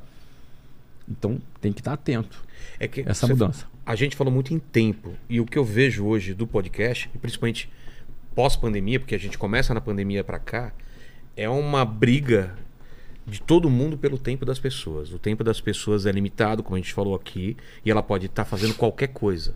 A oferta é muito grande. Ela pode estar assistindo um filme Netflix, pode estar pode estar viajando, ela pode estar aqui no podcast, ela pode. E essa briga, é, você que quer anunciar, tá no meio desse bolo aí. E aí? Antigamente ela não tinha liberdade, ela estava assistindo a Globo, ela ia ter que assistir aquele, aquele comercial que passava e era muito mais fácil. Hoje em dia, como você alcança as pessoas? Como você faz? Isso eu não falo só para marca, mas um cara, um criador de conteúdo, ah, você com a tua marca, como que você chega nas pessoas? Olha que dia? interessante. Eu, é, eu, eu a parte, eu, essa- esse investimento de 25 milhões ano, a gente já investe esse valor há muitos anos, só que a gente investia 100% desse valor na TV Globo. Exato. A WhatsApp era um anunciante de TV Globo, Novela, jornal. né? geral. Tá. Tava todo mundo lá. Hoje, embora a TV Globo continue sendo uma emissora muito forte ainda, a gente trabalha na internet. Hoje você tem como trabalhar o teu público através de inteligência. Total. Porque o algoritmo faz esse trabalho de localizar essa Nichar, pessoa, né? de nichar. Então, um trabalho inteligente de tráfego, um trabalho inteligente de segmentação do seu público, usando o algoritmo das redes sociais e, das, e, das, e de todas as alternativas que nós temos. Você tem a alternativa do remarketing. Já, quem está ouvindo não é especialista em marketing digital, já percebeu É. que ele pesquisou um tênis, daqui a pouco esse tênis vai perseguir ele. Vai seguir. vai seguir ele por todo momento. Então, hoje em dia, você tem essas ferramentas. Só o, o ponto é que o CAC, o custo de aquisição de clientes, tem, tem subido cada vez mais por conta da concorrência. E muitas pessoas que antes nadavam de braçada só nessa metodologia estão sentindo dificuldade. É. Por isso eu falo, tem que vender por vários canais. Aí não é só internet. Você tem que vender fora da internet. É porque também. durante um tempo, como tinha pouca gente, era muito fácil. Era vender. muito fácil. Eu lembro no começo do Facebook, Uhum. quando eu fazia shows e você vendia o show no Facebook, você enchia teatro muito fácil. Muito fácil. Vou em tal cidade, coloco lá no gráfico naquela cidade, Uhum. para aquele tipo de pessoa que consome comédia, pronto. Agora tem 40 opções fazendo a mesma coisa na mesma cidade. E além disso, é, Aumentou o valor também. aumentou o valor, cara. É, Exatamente. absurdamente. E além disso, o público começa a ficar mais maduro. O que eu É. acho ótimo, porque a internet, ela deu voz para muito idiota. Entendeu? Isso é bom. Entenda o seguinte: a democratização da comunicação descentralizou de um diretor de programação de uma Claro. grande emissora o poder de produzir conteúdo. Hoje qualquer um pode pod- produzir conteúdo. Beleza. Mas se deu muita voz para muito idiota, como é que a gente resolve essa situação? Tem muita gente falando de empreendedorismo que nunca empreendeu na vida. É. Como é que se resolve? O consumidor tem que estar mais maduro. O consumidor é que é o juiz. Claro. O cara que está assistindo é que é o juiz. O usuário que é o, é o juiz. E eu acho que o usuário está começando a ficar mais esperto. Está começando a amadurecer. Claro, vai buscar. Ele não, ele não tá mais comprando qualquer eh, pessoa falando qualquer bobagem. Vai pesquisar se tem gente que tá falando que aquilo lá, aquele curso não fu- funciona. Ele vai pesquisar. Claro. Então, ou seja, eu penso que ah, o nível do, do usuário é que tem que melhorar. Não nenhuma hipótese de censurar conteúdo. eu Não, acho claro que não. o usuário é que Próprio- escolhe. O próprio mercado. O se- mercado é que vai decidir que escolhe. Entendi. Fala, Lene. A gente, ele falou de, da voz a, a idiota, veio na minha cabeça o Paquito, né? Paquito, né? Pena Que que ele gente já tem- foi. Acabou de ir embora. A gente deixa o microfone dele aberto às vezes e ele fala, né? Exato. Vamos pe- repensar isso. Né? Verdade. Ó, o Rodrigo Mourão, ele falou aqui o seguinte, ó, visão, é, visão, coragem e competência. Eba! Essa sua palestra mudou minha vida. Gratidão, Flávio. Hoje, cinco anos depois, tem uma escola online que forma implementadores digitais. A meta é fazer parte do grupo Wiser. Opa! Olha aí. O que, que é o grupo Wiser? O que, que tem debaixo desse guarda-chuva aí? Cara, a gente comprou seis empresas nos últimos meses. Jubilu teve aqui e falou de você, né? Jubilu, É. cara, tá arrebentando. Jubilu, o Total. professor Jubilu é um espetáculo. Demais, né? Opa! Tem gente agradecendo o vídeo Isso é dele. enciclopédia, não é? Total. Passei no, no vestibular por causa desse cara. Você Olha viu aí, os comentários? espetáculo. É. Minha mulher falou, não sabia que ele vinha aqui, você ia agradecer também. É, o, o- o professor Jubilu, a Prova Total é uma das empresas que a gente é, adquiriu e tá, faz parte hoje do grupo. A Conquer, Escola Conquer também. É, a turma do Eu Militar, que mandou mensagem aqui para Ah. nós aqui. É, Medicoff, que é uma empresa de, de educação médica que nós compramos agora em janeiro, que é um fenômeno também, cara. Pô, os, os meninos lá, os médicos que fundaram, maravilhosos, espetaculares, produto sensacional. Cara, imagina que 40% dos médicos que fazem a residência no Albert Einstein são alunos da Medicoff. Ah, é? Passaram na residência por conta do, da preparação feita por essa empresa. Então a gente também comprou. Então a gente está expandindo, né? A gente abriu agora, além do curso de inglês, enfim, do curso de vendas, o Vende-se de Caio Carneiro também está arrebentando, performance do Joel J. Joel J. Ou seja, a gente hoje está trabalhando o mote empregabilidade. Entendi. Então, onde, onde qualquer curso e conteúdo voltado para empregabilidade, a gente tem interesse em Tá de investir. Por isso que o amigo aí já, já deu uma piscadinha aí, já deu uma flertada com a gente. Beijo, cara. Parabéns aí, eu espero te ver, hein? E o na Flávio não sabe, mas eu já tive escola também. Opa, de quê? Escola de artes. Olha aí Fábrica de quadrinhos, lembra? Exato. Que bacana. Ah, Gente. bom, tá explicado. Isso aqui é uma arte sensacional. Claro, eu sou, eu sou desenhista, eu sou designer e tudo mais. Pô, e aí sensacional. Isso aqui, ó, É. o cenário é um espetáculo. eram duas empresas, era um estúdio, uma produtora e a escola. Quatro sócios a gente separa, eu com dor no coração, a mesma coisa, deixei a escola com eles e fiquei com a marca, que era muito forte, Uhum. e fiquei com a produtora e a produtora até hoje virou isso daqui, virou Mundo Canibal, virou um monte de coisa assim. Que beleza. Mas eu tinha uma escola, porque eu dei aula, né, na Escola Pan-Americana de Artes durante 15 anos, Que mesma bacana, coisa. cara. E daí aprendi, aprendi como fazia e abri uma escola de artes. Que bacana. E que mais que você faz de arte? Tô escrevendo, acabei de escrever meu livro, agora vou lançar em maio. Fiz um crowdfunding de 400% de, a- além da meta. E quadrinhos, sou, de, sou dos quadrinhos. Fiz, Uhum. fiz desenho da fiz quadrinho pra Marvel. Pra que quem. pra- bacana, fiz cara. carta de Magic the Gathering. O pessoal que é. Maurício de Souza também. né? Maurício Souza, fiz um monte de coisa aí, né? legal, E tô agora. Tô agora tentando voltar aos poucos, faz- mas fazendo aos poucos. Ah, mas né? não pode parar. Faço, é, faço que muita fazer. coisa, né? Aí vira hobby, né? Vou desenhar um pouco, vou escrever um pouco. É igual tocar violão. Já, já estou sabendo que o Lenny também O faz um é banda, aí. tem uma a gente, banda. ó, banda Patmos. também. Patmos, é. olha aí. Você vamos vê? fazer, vamos fazer um som aí. Fala, Lene. Ó, o Fernando Taíra, ele mandou aqui o seguinte: Flávio, como você lida com a expansão dos negócios com a relação familiar? Muitas viagens, pouco tempo com os filhos, como é que você lida É, a com gente isso? falou um pouco disso daqui. Isso é, essa é a minha preocupação, né? Do Ah. negócio ficar tão grande que você perde esse tempo. Eu não tenho pouco tempo com a minha família nem com os filhos. Eu trabalho bastante, mas o formato. Por exemplo, quando eu trabalho em home office, eu já, eu já tirei o trânsito da minha vida. É. Entendeu? Então, assim, não tem que escolher entre filho e, e- e negócio. Não é necessário. Não é uma regra, tem que escolher entre uma coisa. Dá para conciliar as duas coisas. Agora, o ideal é envolver a família nos seus projetos. Não necessariamente com eles trabalhando, não. Mas eles se sentirem parte do crescimento, parte da evolução, parte das conquistas e parte do preço que se paga também. É.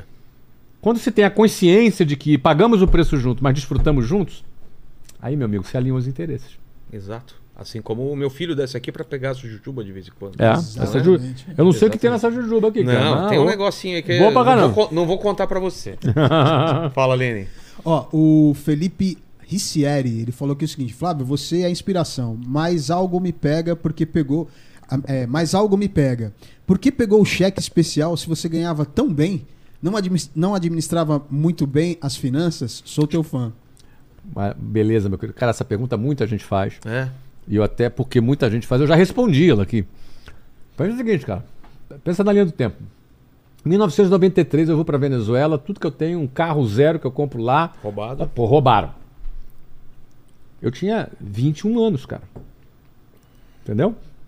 Tinha casado com 20. Sem. Meu melhor presente foi uma TV de 14 polegadas. Fala, fala aqui, ó. Aqui é, Aqui, né? é melhor. É, melhor aqui. Então, uma TV de 14 polegadas. Aí, quando eu é, começo em 1994, eu tinha acabado de chegar da Venezuela, liso. E aí começo a ganhar 2 mil dólares, 3 mil dólares, 4 mil dólares, 5 mil dólares, 6 mil dólares, 7 mil dólares. Nesse período, eu tô pagando aluguel, pagando prestação de carro. Você sabe como é que era a prestação de carro em 1993, meu irmão? Era. Era em 8 vezes. Você não financiava em 60 vezes. Ah, é? Putz, no- 93, já que você não lembra. Não nessa época eu não, não tinha carro. Então, mas 93 era em oito vezes o financiamento. E, e prestação de assim, de, Absurda. é, juro de 4%. Entendeu? Então você pagar um carro que eu tinha, um carro bacana que eu tinha, em oito vezes, uma grana. Má prestação do móvel, má, pre- má condomínio. Eu não era um cara que nascia em berço de ouro, não tinha. Eu não é. E outro, outro ponto. Por mais que eu juntasse, que eu ganhasse, vamos supor que eu ganhasse 7 mil dólares do início do ano até o final do ano, que não era. Eu comecei ganhando menos, aí fui subindo. Mas vamos supor que fosse. Eu teria ganho 84 mil dólares. Se eu gastasse 5 mil dólares para viver e sobrasse 2 e eu investisse 2, sobrariam 24 mil dólares no final.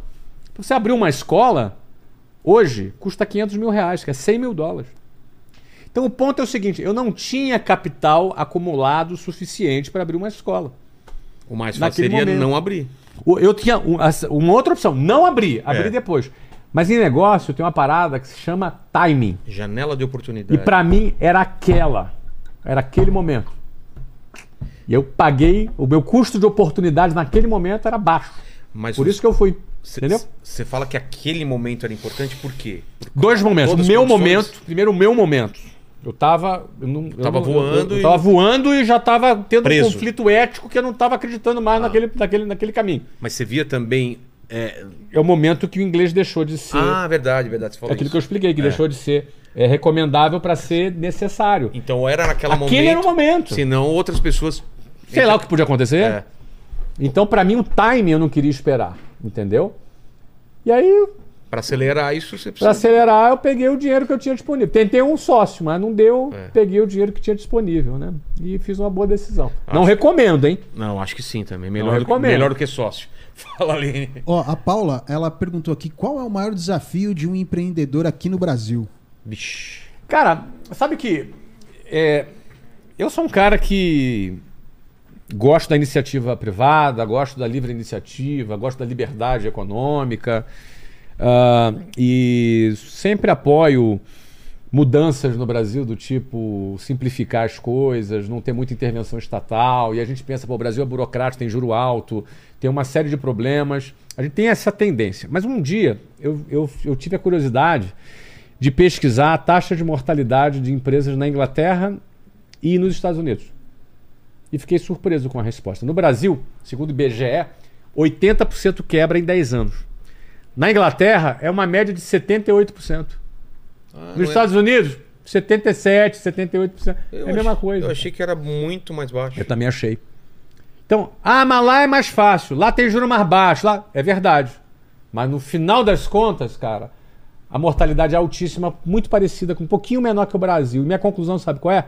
Que empreender não é fácil em nenhum lugar do mundo, cara. Não é fácil em nenhum lugar do mundo. É preciso, cara, ter mentalidade, ter foco, ter resiliência, mas também é preciso ter um mínimo de conhecimento de vendas e gestão. Não basta só ser positivo. Ah, vou pegar aqui uma grana do cheque especial porque eu tô positivo e vou abrir um negócio para arriscar. Que eu tô sentindo. Não faça que- isso, que eu tô sentindo. Faça isso, cara. Outro tem muito capital ou muito know-how. Eu, apesar de jovem, cara, eu tinha muito know-how em vendas. Luciana tinha médio know-how em gestão. E a gente cresceu junto. Entendeu? E, e o que eu acertava em vendas trazia dinheiro barato, que é o dinheiro do cliente para mim. Entendeu? Então é isso. Não é fácil empreender em nenhum lugar, meu querido. Nem no Brasil, nem fora do Brasil. Ah, achei que aqui era muito mais difícil. Cara, isso me surpreendeu na É. época, porque empreender é difícil em todo lugar. não é exatamente. fácil, não tem, não tem nada fácil em empreender. Com empreender. Com certeza. Ó, e agora eu fiz um resumidão aqui, porque a maior parte das perguntas tem a ver com o mesmo assunto, que é sobre o digital e o físico, né? As pessoas estão na dúvida se vale a pena deixar o físico de lado e investir no mercado digital, vender online, ou se vale a pena ainda continuar com a loja física ou com estabelecimento físico. É, eu, vou, eu vou acrescentar essa pergunta à pandemia, né? A pandemia mudou alguma coisa o jogo ou não? Mudou. É.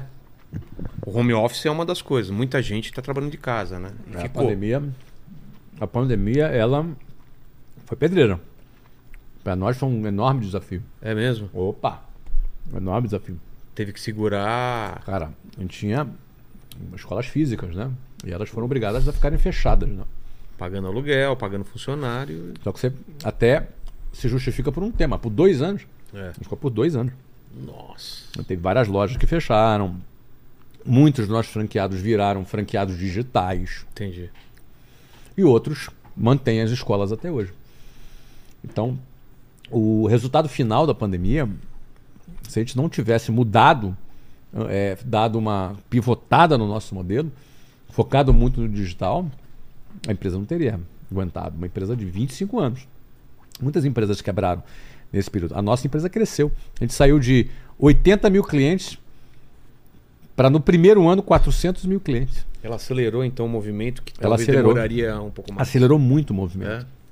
A gente, em 2019, faturou 215 milhões de reais no nosso escritório, não nas franquias, no nosso escritório. E, tinha, e atendíamos 130 mil clientes em todos os produtos. Em 2022, nós faturamos só aqui com a gente, não em franquias, 501 milhões de reais.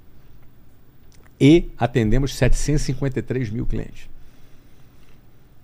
Ou seja, a pandemia vem, nos impõe um grande desafio, um desafio difícil.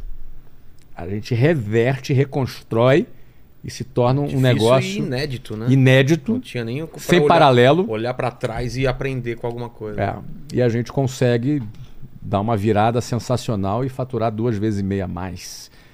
Então 2022 foi o melhor ano da Wiser Educação.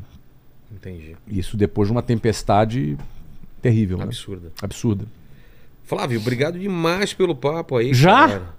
Eu não sei, tem mais aí? Eu tô brincando, cara. Aqui foi. É. Eu tô brincando com a Camila que tá É, aí. Camila, coitada, e tá, tá no gelo aí, né? O, o ar-condicionado deve estar bombando aí, né? Não, mas você não tá livre, não, Flávio. Agradecer demais tua, tua presença, tua, tua sinceridade com as respostas aí. Fiquei muito feliz de você dividir isso aí com a gente, com o, o nosso público. Mas eu sempre faço três perguntas finais para todos os convidados. Contigo não vai ser diferente. A primeira, assim, a gente falou da tua história de vida, da tua carreira. E olhando para trás, não sei se você já respondeu, mas eu queria que você pensasse e dividisse com a gente qual foi o momento mais difícil da tua vida ou da tua carreira. Já que as duas coisas se misturam. É, o muito. momento mais difícil foi o começo, né? Aquela- Começo, aquela decisão aquela, Pedir demissão e. toda, todo esse começo, porque a- a- as barreiras sociais de quem nasceu numa condição menos privilegiada, elas serão maiores. Claro. Entendeu? E, e- e em, em em alguma medida elas se parecem intransponíveis. E o maior desafio é você não entrar nessa pilha, porque ao exemplo da Disney que eu dei aqui, eu achava que era impossível. Eu nem sonhava em ir para Disney. Outro dia eu estava com o presidente da Disney e o Mickey É. assinando um contrato. Então é, é muito é muito doido tudo isso. Então o início é muito difícil. Então não foi só para mim difícil, para muita gente que nos assiste agora Com certeza. que anda horas de ônibus, que chora de noite Que sozinho, às vezes não vê nenhuma perspectiva. não vê uma perspectiva. Então, eu passei por tudo isso. Né? Eu não sou diferente de ninguém. Não nasci em berço de ouro. Ah, eu faço parte hoje de uma lista seleta de pessoas no Brasil, de empresários, de empreendedores, eh, que têm um patrimônio alto, eh, chamada lista de bilionários, enfim, tudo isso. Mas dentre dessa lista eu sou um dos poucos que nasceu do zero. Se chama no no inglês um self-made, né? É. Começou do zero, que não é herdeiro, né? Então eu acho que eu tenho a- o dever de dizer para quem está começando que eu também passei por tudo isso, né? Passei por todas essas dificuldades. Também chorei à noite sozinho, também duvidei do que eu era capaz, me achava feio. Sou feio na realidade, né? Até hoje. Tem uma mistura de Roberto Uma mistura. Dinamite com. Uma mistura de Roberto Dinamite com, Já te falaram? Com com? Cacá Bueno, né? Cacá Bueno. Com, com Rassum também, já Rassum, falaram eu ia também, falar do né? Rassum. É o verdade. Rassum quando também, emagreceu, né? agora tá parecido mesmo. é Enfim, verdade. então você tem assim uma mistura aí de um monte de gente, né? Mas enfim, a Luciana não acha isso, isso é que importa, tá? Achou o Brad? Pitt, tá, tá Esse- entre o é isso Brad que Pitt importa. e o Tom Cruise, né? Mas o amor. Isso, mas o fato é, cara, que eu não tinha confiança também. Muitas dessas coisas estão só aqui, cara. Só na cabeça. Então, pega leve aí consigo mesmo, acredita e. Agora, tem que trabalhar pra caramba, meu irmão. Tem que trabalhar muito, tem que trabalhar bastante. Não tem coisa fácil aqui. Vilela rala aqui o dia inteiro Pô. nesse lugar. E por aí vai. Né? Mas o meu momento mais difícil foi o início, né, cara? O início, aquele começo, foi momento mais difícil. Segunda pergunta é uma coisa que a gente não falou aqui, mas é uma coisa que você já deve ter pensado sobre, né? Queremos morrer um dia. Essa é uma única certeza Uhum. que a gente tem. Você falou sobre morte de empresa, a gente está falando de- da morte da gente, deixar de existir. Esse programa vai ficar para sempre aqui na internet. Para quem voltar daqui 227 anos e querer saber quais seriam suas últimas palavras, Flávio, teu epitáfio. Uhum. A a minha frase, uma frase de minha autoria, preferida, é estabilidade não existe. Estabilidade não existe.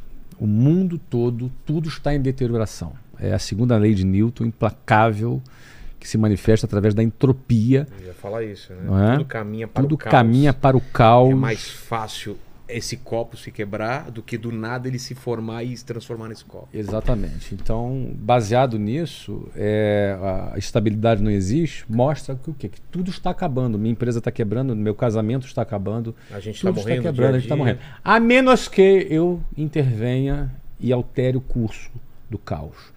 Então, eu digo que um casamento, por exemplo, é como um jardim.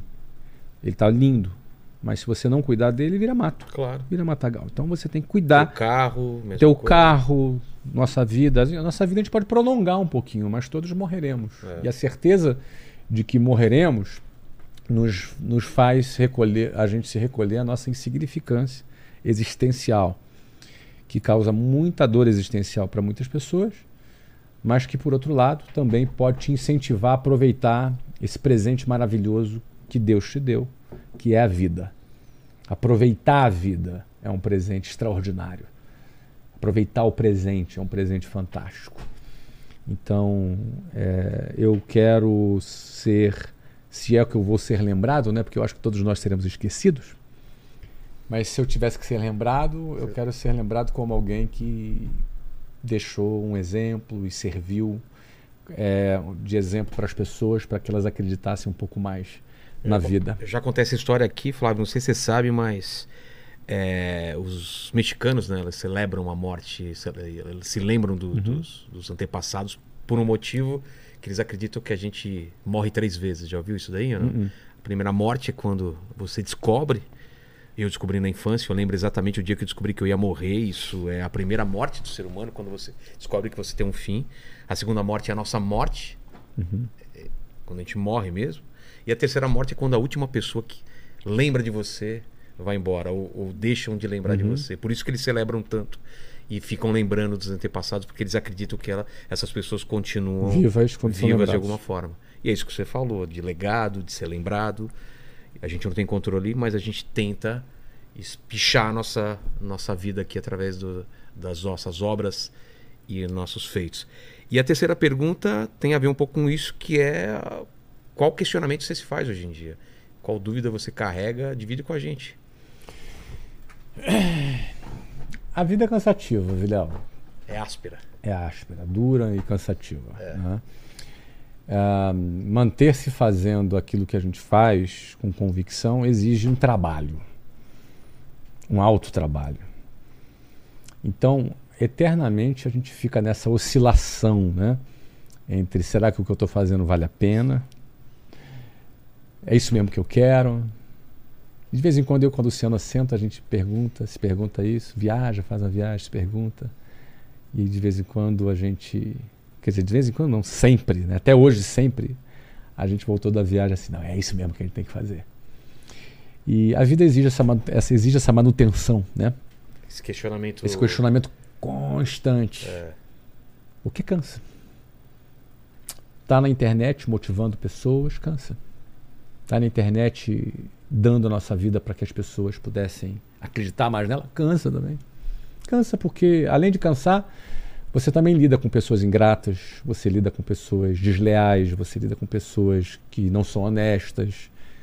E aí cansa. Mas de repente, tu encontra alguém que o olho brilhou e valeu a pena. Aí tu pensa, cara, vale a pena. Quantas pessoas também a gente fala que são legais com a gente? É. Quantas pessoas a gente fala que mudaram de vida e dão um depoimento bonito? Às vezes o cara podia perguntar o que for, mas o cara dá um depoimento bacana. Então vale a pena. Então não é porque a gente às vezes encontra pessoas ingratas que não vale a pena. A gente sempre vai encontrar pessoas boas, pessoas gratas, pessoas que valem a pena, pessoas que nos incentivam a continuar. Eu gosto de estar na internet, eu não quero ser um rico imprestável. Eu, é, eu usei um adjetivo forte aqui. Todo mundo tem direito de só aproveitar a vida, não tem problema nenhum. Mas eu, eu, eu tenho vontade de prestar para alguma coisa mais do que aproveitar o meu dinheiro. Entendeu? Eu quero deixar alguma marca, deixar alguma diferença, incentivar o cara, falar que quem está falando aqui é um Silva que saiu da periferia, que também, ele também pode. Então isso, isso já me dá uma força para poder enfrentar a canseira da vida. Então eu tenho 51 anos de idade, fiz 51 anos de idade agora, tenho 30 anos de casado, tenho 28 anos de empresário, eu tenho uma penca de executivos que trabalham comigo há mais de 20 anos. De vez em quando eu canso de tudo, mas em todas as vezes que eu paro para pensar, eu volto com mais gás ainda, porque a vida vale a pena. Eu quero aproveitar. Aliás, é a minha missão de vida, né? Tenho duas coisas na minha missão de vida: aproveitar a vida do lado das pessoas que eu amo. Essa é a primeira parte da minha missão. A segunda parte é impactar pessoas. E é por isso que eu vim aqui, né? Esse podcast cheio de audiência, Pô, cheio de cliente bacana. Eu vim aqui para deixar a minha história e poder impactar pessoas. E parabéns a você que promove isso. Obrigado demais, obrigado. E o legal daqui é que não tem só o pessoal que está assistindo. Isso daí vai ficar para sempre. E o pessoal volta aqui, recorta, assiste, reassiste. E é inspirador mesmo. Obrigado demais, Flávio, por dividir a tua história com a gente. Obrigado, Lene. Valeu. Grande guitarrista da E banda a- Patmos. E a. Como chama? Camila. Camila. que está passando frio aqui também, bravamente. Obrigado demais. Lene, você prestou atenção no papo? Prestei. prestei. Quem chegou até o final dessa conversa aqui, para provar que chegou até o final, escreve o que nos comentários? Voyage é 89, né? O ano? 86. 86. Então Voyage escrevam 86. Voyage 86 nos comentários para provar que você assistiu até o final, tá bom? Obrigado demais. Então se inscreve no canal, dá like, aquele esquema todo. Fiquem com Deus e beijo no cotovelo e tchau. Valeu.